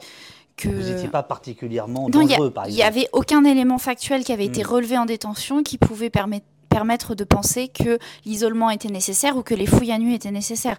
Les décisions le disent même. Euh, comportement de Camille en détention, aucun problème. C'est à chaque fois le chef d'inculpation seulement qui justifie les mesures. Et euh, pour Libreflow, euh, on justifie les mesures par le chef d'inculpation. Et pour Camille, on ne prend même pas la peine d'adopter une décision. Euh, c'est un motif d'écrou terroriste, c'est automatique. Elle sera fouillée à nu chaque semaine, alors même que la loi pénitentiaire de 2009 nous dit qu'il faut euh, que les fouilles soient absolument à chaque fois nécessaires et proportionnées, que la France a déjà été condamnée, qu'il y a des décisions des tribunaux administratifs sans cesse euh, sur les fouilles illégales qui sont imposées aux personnes détenues, et l'administration pénitentiaire, qui représente l'État quand même, oublie ou ne prend même pas la peine d'adopter une décision pour chaque semaine euh, prononcer, enfin exécuter euh, à l'égard de Camille des actes aussi euh, attentatoires à sa dignité, parce que parce qu'il faut se rendre compte aussi de ce que c'est de ce que c'est concrètement d'être fouillé à nu chaque semaine. c'est pas une mesure administrative. Vous, avez obtenu des condamnations de, de l'État, non? Alors, on a obtenu une condamnation de l'État. Euh, Libreflow a fait sa procédure euh, avec ses avocats. Il a obtenu une condamnation de l'État pour l'isolement. Euh, avec Camille, on a fait une procédure aussi pour les fouilles à nu, euh, lorsqu'on s'est rendu compte qu'il n'y avait absolument pas de décision et tout ça était complètement illégal. On a gagné au tribunal administratif de Versailles, on a gagné partiellement. Euh, on n'a pas gagné sur tout, donc c'est pas satisfaisant pour nous. dans cette procédure, on s'est toujours dit qu'on contesterait tout jusqu'au bout. Donc là, on conteste tout jusqu'au bout et on est en appel à la Cour administrative d'appel de Versailles pour que bien toutes les fouilles puissent être considérées comme illégales et que l'ensemble du préjudice de Camille puisse être reconnue, parce que la décision n'était pas suffisamment satisfaisante pour nous. Donc la détention se, déroule comme, euh, comme tu viens de, le raconter, et là encore le chat te, te remercie d'avoir le courage de raconter tout ça. Euh, tu, tu, sors euh, et l'instruction suit son cours. Euh, et là, à ce moment-là, comment, comment ça se passe pour toi et pour les, pour les autres? Est-ce que le, groupe finalement se constitue de par l'adversité qui lui est faite? Euh, Est-ce que vous voyez? Est-ce que ou est-ce que vous êtes euh, encore alors, je voulais juste finir quelque chose ah. sur le précédent sujet, qui, par rapport au aux mesures d'isolement, euh, aux fouilles, au statut DPS, etc., toutes ces choses que on a pu connaître euh, parmi les cinq personnes qui ont fait de la détention provisoire. Euh, moi, il y a quelque chose qui m'a particulièrement frappé dans la mise en place de ces mesures, c'est qu'elles tendent en fait qu'elles participent d'une stigmatisation et qu'elles tendent aussi à asseoir euh, une euh, dangerosité. Euh, je me fais mon café, je ferme ici. 1, 2, 1, 2, 1, 2. Alors, les amis, il y avait une panne électrique généralisée. nous n'avons pas repéré la DGSI. Je ne sais pas si c'est eux qui sont venus. Oui, je vais remettre la caméra. Attendez, je vais remettre la caméra de nos invités. Car là, elle est un peu cramée. Ah, euh, ah mais non, attends. Ah bah oui. Elle est allumée en tout cas. Ah non, c'est pas ça. Attends. Attendez, je, remets la caméra. Euh, donc voilà, il y a eu une panne généralisée dans le, dans le bâtiment. Alors, euh, je remets la caméra, juste une petite seconde que j'aille chercher le truc, car elle sait.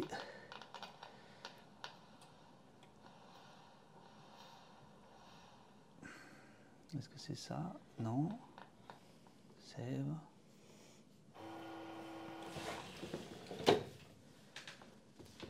Alors là, ce sont les, livres des invités. Ce sont que des livres des invités Au Poste. Il y a des livres qui vous plaisent pas là-dedans ou quoi Ah si, ah bon. Alors, euh, hop, là je pense que la caméra est bonne. Euh, ok. Et euh, je, je- je reviens dans deux secondes. Ah ouais, d'accord. C'est là, il est plongé dans le noir.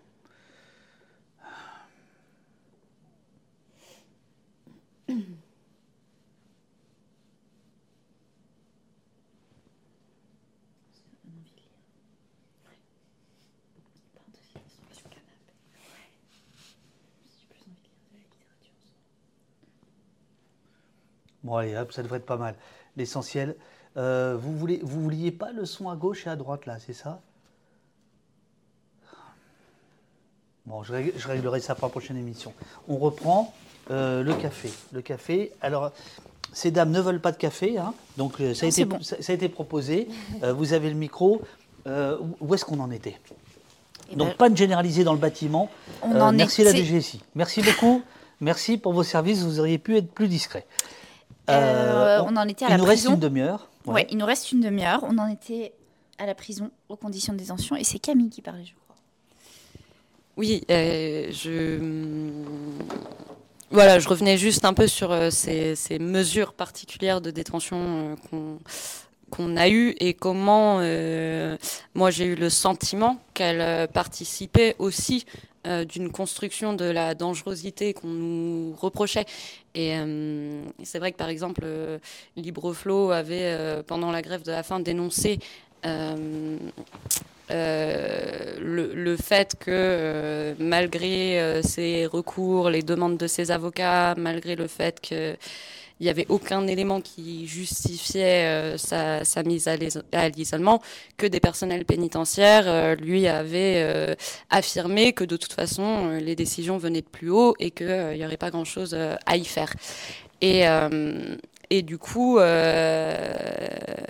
on, est euh, finalement tous euh, libres. Euh, moi, j'ai envie de dire libres entre guillemets, parce qu'on est libres selon la justice. Mais pour moi, les, les, les contrôles judiciaires qu'on a ne permettent pas de nous sentir libres. Et le fait d'être poursuivi dans une instruction et de préparer un procès et euh, de, de, connaître un certain nombre de mesures de filature et de surveillance euh, constante encore aujourd'hui euh, ne permettent euh, absolument pas de se sentir libre. Mais au regard de la justice, on est libre, on est tous dehors et, et en fait, et l'isolement comme euh, les fouilles ont euh, partiellement été reconnus euh, illégal dont euh, deux décisions hein, pour Libreflow, une de la de la chef d'établissement euh, de Bois d'Arcy et euh, une euh, du garde des Sceaux, donc une décision de,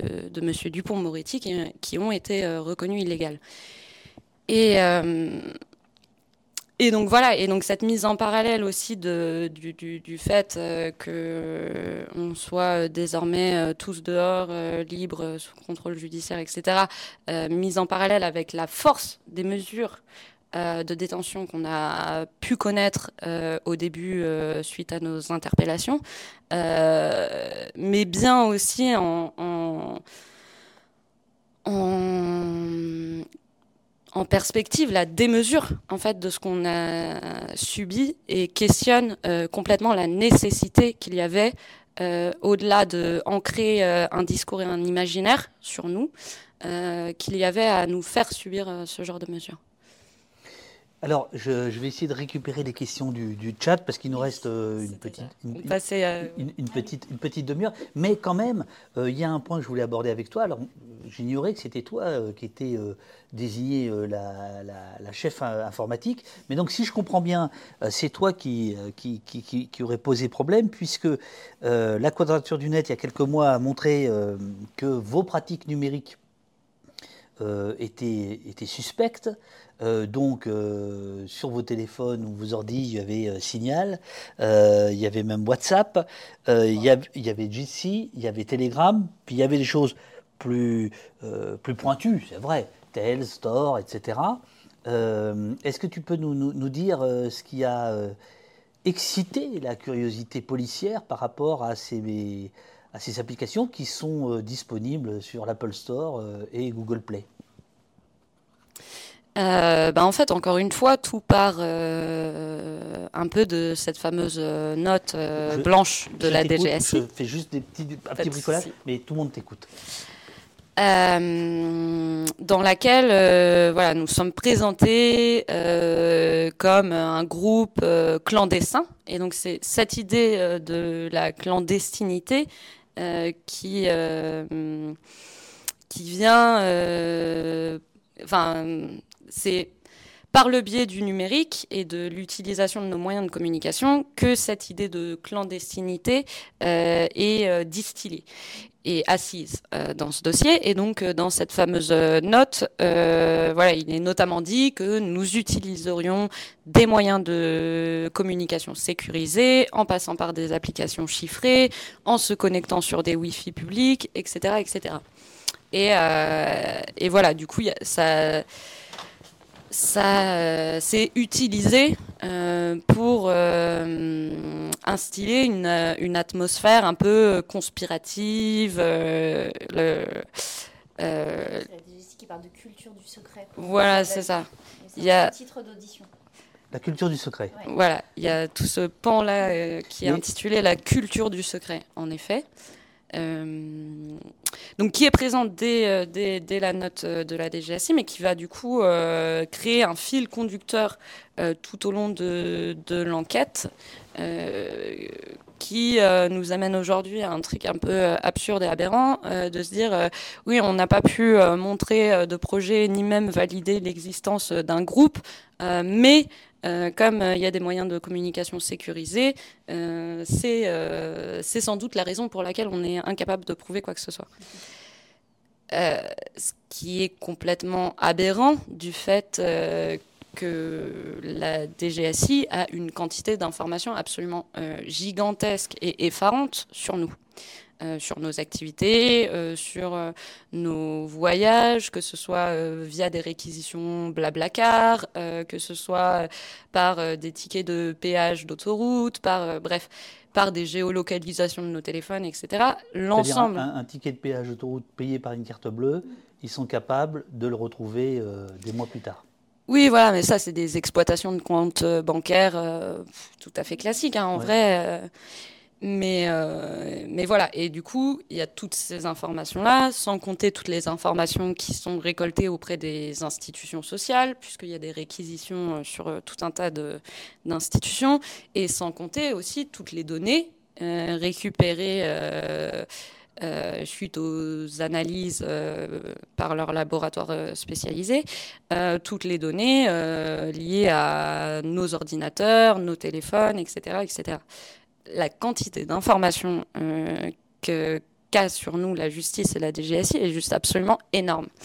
Euh, quand, quand, les, les, les, flics t'interrogent sur l'utilisation de, euh, de logiciels comme Tor, etc., bon, je, peux comprendre leur, leur curiosité. Mais quand ils t'interrogent sur Telegram, s'ils l'ont vraiment fait, ou sur Signal, eux-mêmes ont, ça dans leur poche, non? Ils ne se demandent pas euh, oui, oui, il y a plein de. Je sais qu'on ne peut pas vraiment leur poser des questions, enfin, c'est pas le moment, mais euh, est-ce que, est que tu les as sentis sincères euh, ou, ou, un peu obtus? Ou les deux? Moi, je pense qu'il y, y, y, y, a sans doute de beaucoup de choses différentes. je pense qu'il y a clairement une volonté de de créer cette sensation euh, du cachet, euh, du doute, etc. Euh, ça sert un certain récit. Et, et du coup, il y a aussi le fait de tenir pour acquis qu'on peut se permettre d'écrire à peu près tout et n'importe quoi, puisque de toute façon, c'est un langage très spécifique sur lesquels les magistrats n'auront pas forcément de recul, parce que pas forcément formés. et du coup, il suffit de poser quelques mots de langage informatique pour directement faire peur. En fait, c'est très très simple. Donc, je pense qu'il y a aussi un jeu à cet endroit-là. Euh, et que euh, euh, je pense que certains sont à la fois très conscients des manipulations qu'ils opèrent, que peut-être d'autres se laissent emporter par le fantasme dans lequel eux-mêmes vivent pendant plusieurs mois en nous suivant, etc. J'en sais trop rien, puis de toute façon, voilà, c'est ça. Ce qui, ce qui est euh, étonnant, donc euh, on, Urial va renvoyer vers l'article de la Quadrature du Net du mois de juin qui détaille très bien cet aspect-là du, dossier. Ce qui est assez étonnant, c'est qu'on mesure quand même euh, la différence là d'époque. En, en, 2008, ce qui est reproché aux gens, au groupe dit de Tarnac, c'est de ne pas avoir de téléphone. Hein. Euh, c'est suspect euh, de ne pas. C'est le moment où euh, l'iPhone explose, etc. Enfin voilà, où tout le monde achète un téléphone. Eux n'en ont pas, en tout cas pas tous, et c'est suspect. 15 ans plus tard, ce qui est suspect, c'est d'utiliser, non pas ces téléphones, mais d'utiliser des choses pour garantir un tout petit peu de vie privée, qui est par ailleurs totalement un droit euh, constitutionnel. Euh, enfin, il me semble même que c'est dans la Déclaration des droits de l'homme. Il, y a, cette idée que, mm. évidemment, le roi euh, ne peut plus tout savoir sur nous. Enfin, bon, voilà, c'est un réflexe sain, mais ça vous est reproché. Mais on voit qu'il y a une évolution quand même, là, je trouve, policière, qui, qui finalement s'adapte aux techniques. Oui, c'est ça. Euh, c'est une transposition adaptée à une autre époque de euh, comment euh, créer le, le, doute ou cette notion de clandestinité. mais pour le coup, entre les différents mises en examen, on a des usages très différents en vrai de, de, nos outils de communication.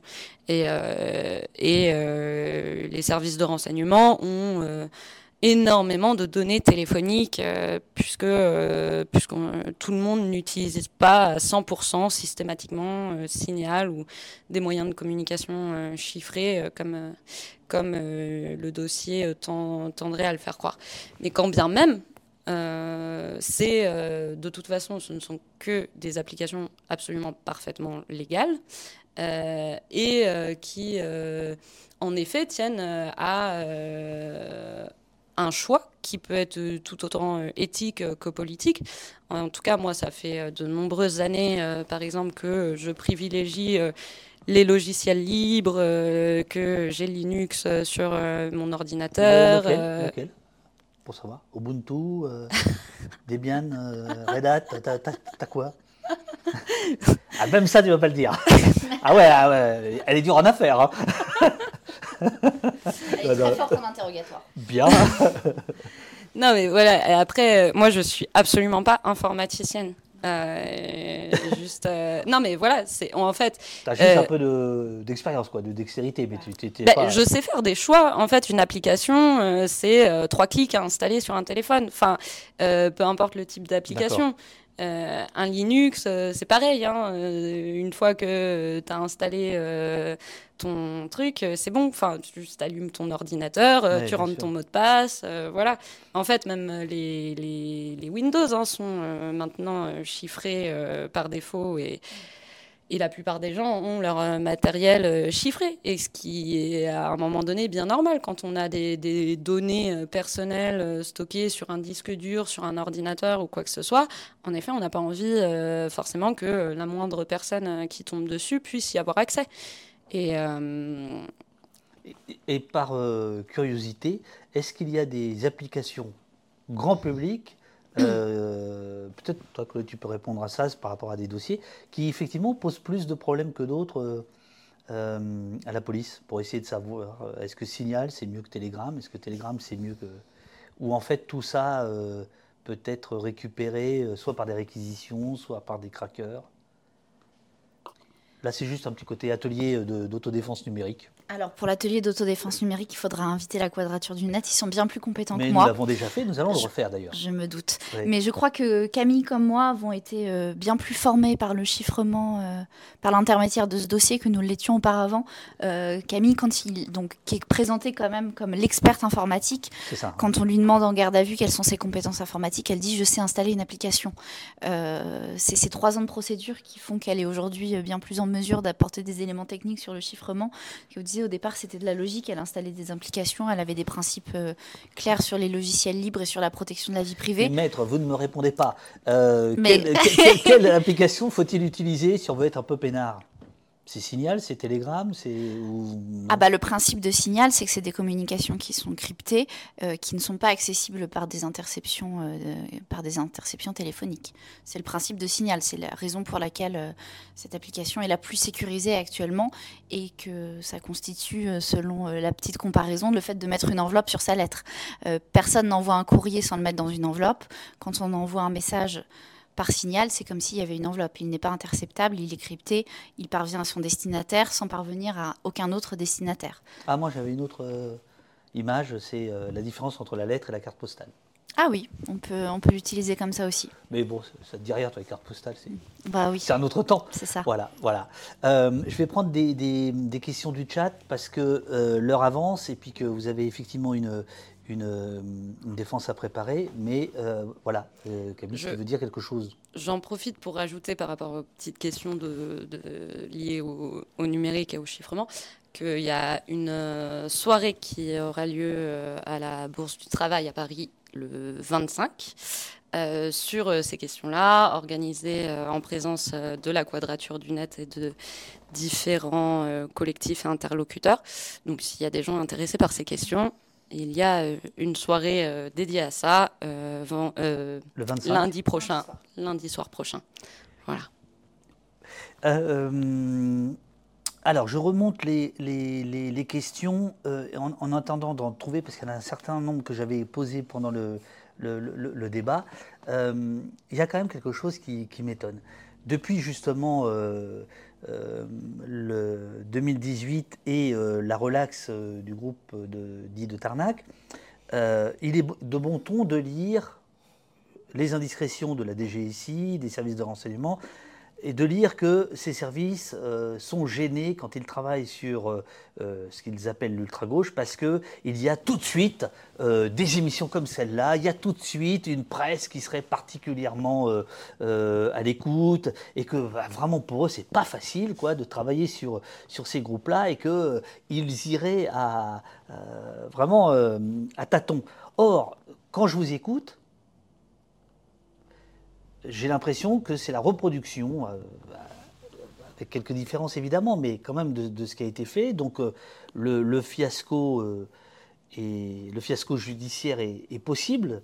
Euh, est-ce que, est-ce que vous, vous avez eu ce sentiment-là qu'il, euh, Est-ce que dans les interrogatoires ou toi, euh, Chloé, dans les dossiers, est-ce que tu sens qu'effectivement c'est traité différemment de la part de la justice, de la police, dès lors qu'il s'agit de, de gens classés à l'ultra-gauche. On ne va pas rentrer dans les détails de, ce- de cette désignation, mais est-ce que tu penses vraiment qu'il y a une, gêne ou une retenue ou c'est du flanc?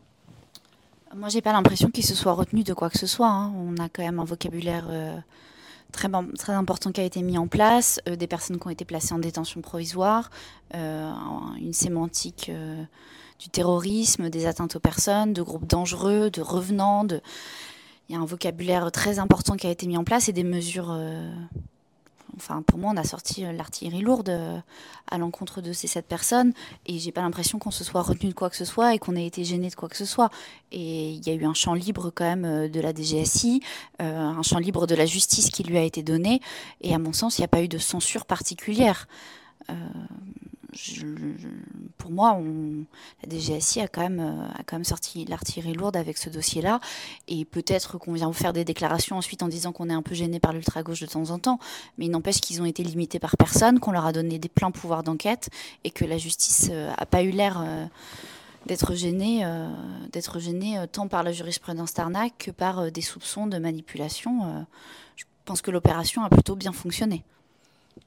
Euh, Il y a une question euh, pour, euh, pour vous deux, mais plutôt pour toi, Chloé. Euh, comment ça se passe au niveau frais de justice? Est-ce que c'est économiquement positif ou même lorsqu'on a gagné partiellement, on arrive à à peine à un équilibre financier? C'est-à-dire que si vous gagnez, vous pouvez éventuellement ensuite faire condamner l'État et, avoir un dédommagement. mais là, ça c'est dans le cas le plus, le plus positif. comment ça se passe? Il y a une caisse, il y a une caisse de soutien. comment ça se passe? Comment ça se passe concrètement euh, dans nos cabinets d'avocats pour survivre euh, lorsqu'on essaye de défendre les droits fondamentaux euh, au lieu de faire du droit des affaires?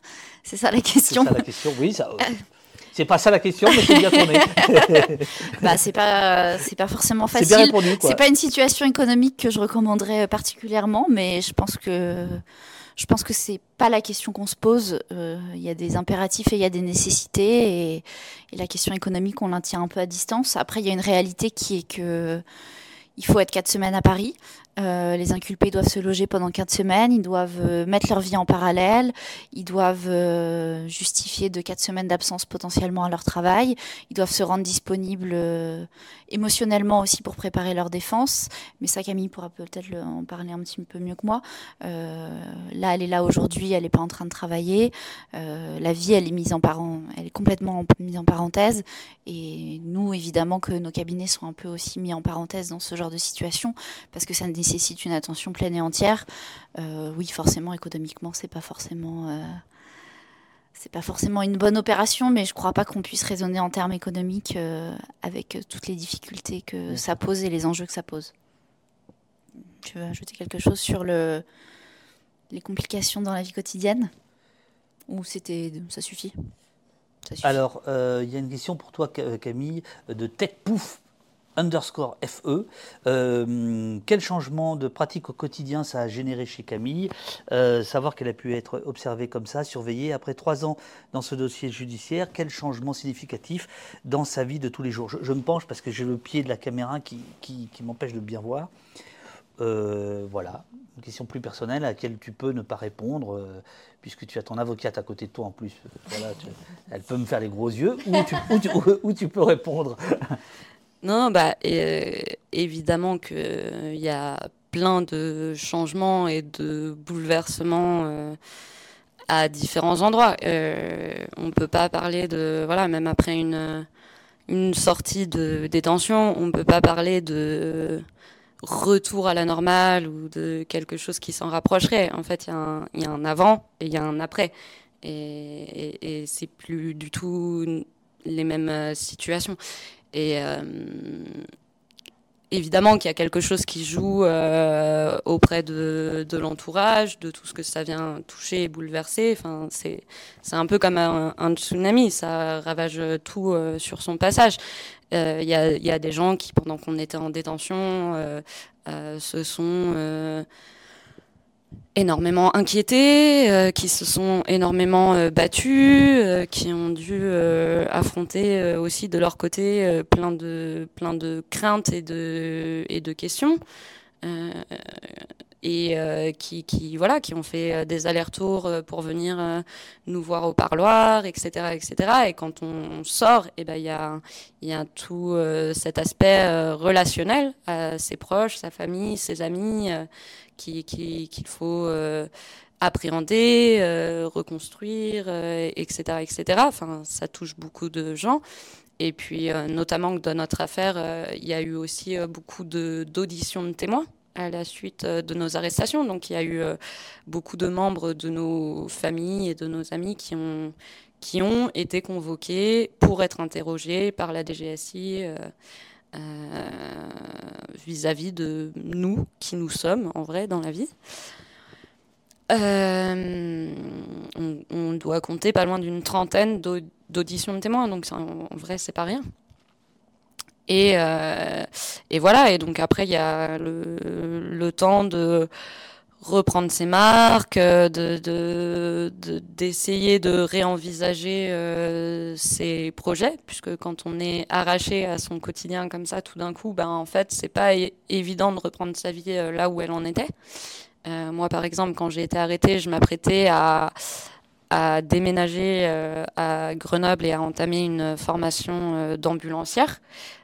Qui, est, qui est du coup un projet que je n'ai pas pu faire tout simplement. Et du coup, voilà, quand on sort, c'est aussi ça, c'est faire place, enfin, c'est appréhender ce vide que ça a créé dans une vie et, se dire, ok, maintenant comment comment je me ressaisis un peu de, des choses, euh, quelle, quelle, forme ça peut prendre dans des circonstances qui sont quand même un peu particulières, puisqu'on est quand même euh, toujours à un quotidien un peu suspendu.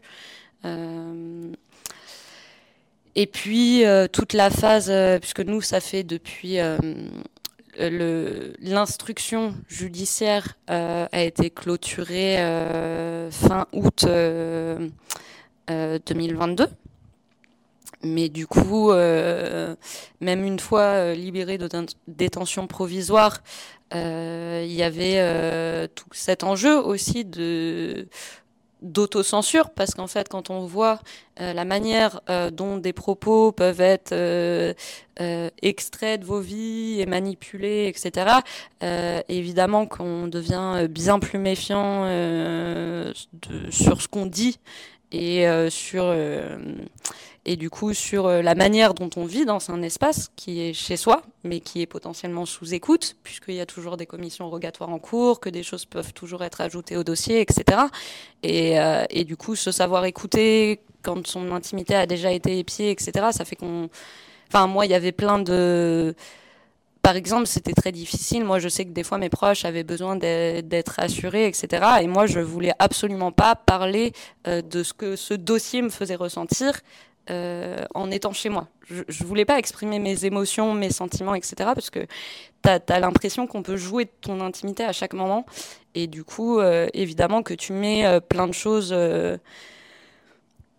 t'enterres plein de choses assez profondément au fond de toi. Et ça, bouleverse en effet une, une manière de vivre et un quotidien et une façon d'être avec ses proches qui est pas du tout négligeable. voilà. Euh, je n'utilisais pas tout le temps Signal avant, mais maintenant je l'utilise tout le temps. Ah, je confirme, hein, pour monter cette émission, euh, on a créé un groupe Signal qui va s'autodétruire, je pense, sitôt l'émission terminée. Ah bah oui. euh, c'est pour ça la coupure de courant. ben ouais, ça, c'est ça. Alors, c'est des gros moyens là, quand même. Euh, mais voilà, je, je, bah, pense que j'ai un peu. On va, terminer avec euh, deux questions euh, rituelles. Il est un peu moins de 11 heures, comme ça vous allez pouvoir euh, partir très vite. D'abord, je voulais vous remercier toutes les deux, et singulièrement toi Camille, d'avoir eu le cran de venir, ce matin. Je, sais que ça t'a coûté, mais bon, je pense que voilà, c'était super de, le faire. J'ai deux questions rituelles. La première, c'est qu'est-ce qu'on a fait au poste ce matin? Qu'est-ce qu'on a fait ici, dans, cette émission, selon vous?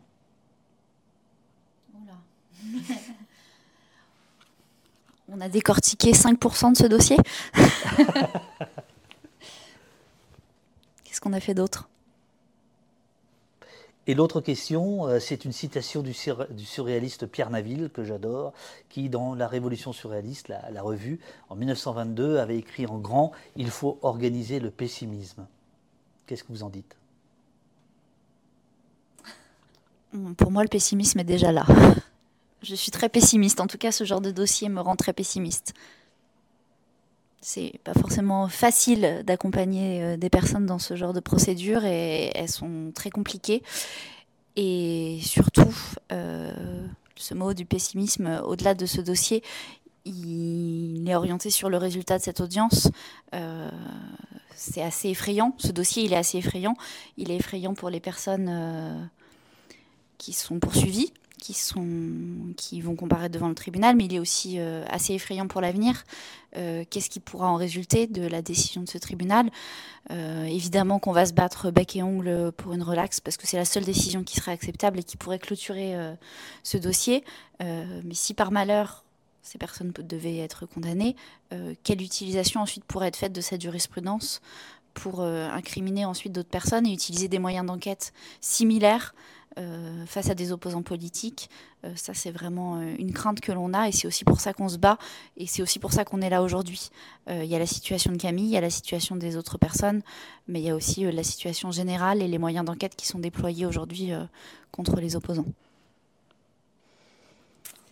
Alors, euh, moi, je suis pas très fan euh, de cette idée d'organiser le pessimisme. Euh, et ça me fait un peu penser au fait que, en ayant pris la parole des fois dans différents espaces liés vis-à-vis de cette affaire, il y a plusieurs fois où aussi on m'a demandé euh, comment parler d'antiterrorisme sans euh, faire quelque chose d'effrayant, sans tomber dans la paranoïa, euh, sans que ce soit badant, machin. Et pour moi, j'avais souvent deux, deux, choses qui me venaient en tête vis-à-vis de, cette question. C'est que pour moi, quand on se pose la question de comment ne pas avoir peur, en fait, c'est que la peur existe déjà. Euh, et que ensuite, euh, au contraire, euh, moi je pense toujours que parler des choses, expliquer, décortiquer, réfléchir à plusieurs, ça permet de mieux appréhender des situations et de moins en avoir peur aussi. Ça ne veut pas dire que c'est pas effrayant, alarmant, etc. Mais ça veut dire qu'au moins on peut se saisir de quelque chose et que et que si on saisit. Mais c'est peut-être ça, le, organiser le pessimisme. C'est bah, justement surmonter sa peur euh, pour affronter le danger. Ça peut être compris comme ça, ouais. Pour moi, se saisir de quelque chose, c'est vraiment dans l'idée euh, qu'on est, qu'existent en fait des choses plus euh, plus optimistes, plus libératrices, qu'on aurait envie de porter. Et c'est ça qui nous force à nous saisir des des, des problèmes auxquels on se confronte. C'est bien parce qu'on parce qu'on imagine des, des possibles meilleurs. Et donc peut-être que la phrase peut être comprise dans ce sens-là aussi. Euh, Merci pour le stream à toute l'équipe et aux invités. Euh, c'est effrayant, nous dit Strega. Euh, c'est important de mettre la lumière sur ces agissements illégaux des autorités. Merci à vous toutes. Euh, courage à Camille, à sa famille et son entourage, dit Jeanne. force à vous, Camille, et mille merci pour votre témoignage. Vous dit Vélomoteur 26. Qu'est-ce que c'est que ça?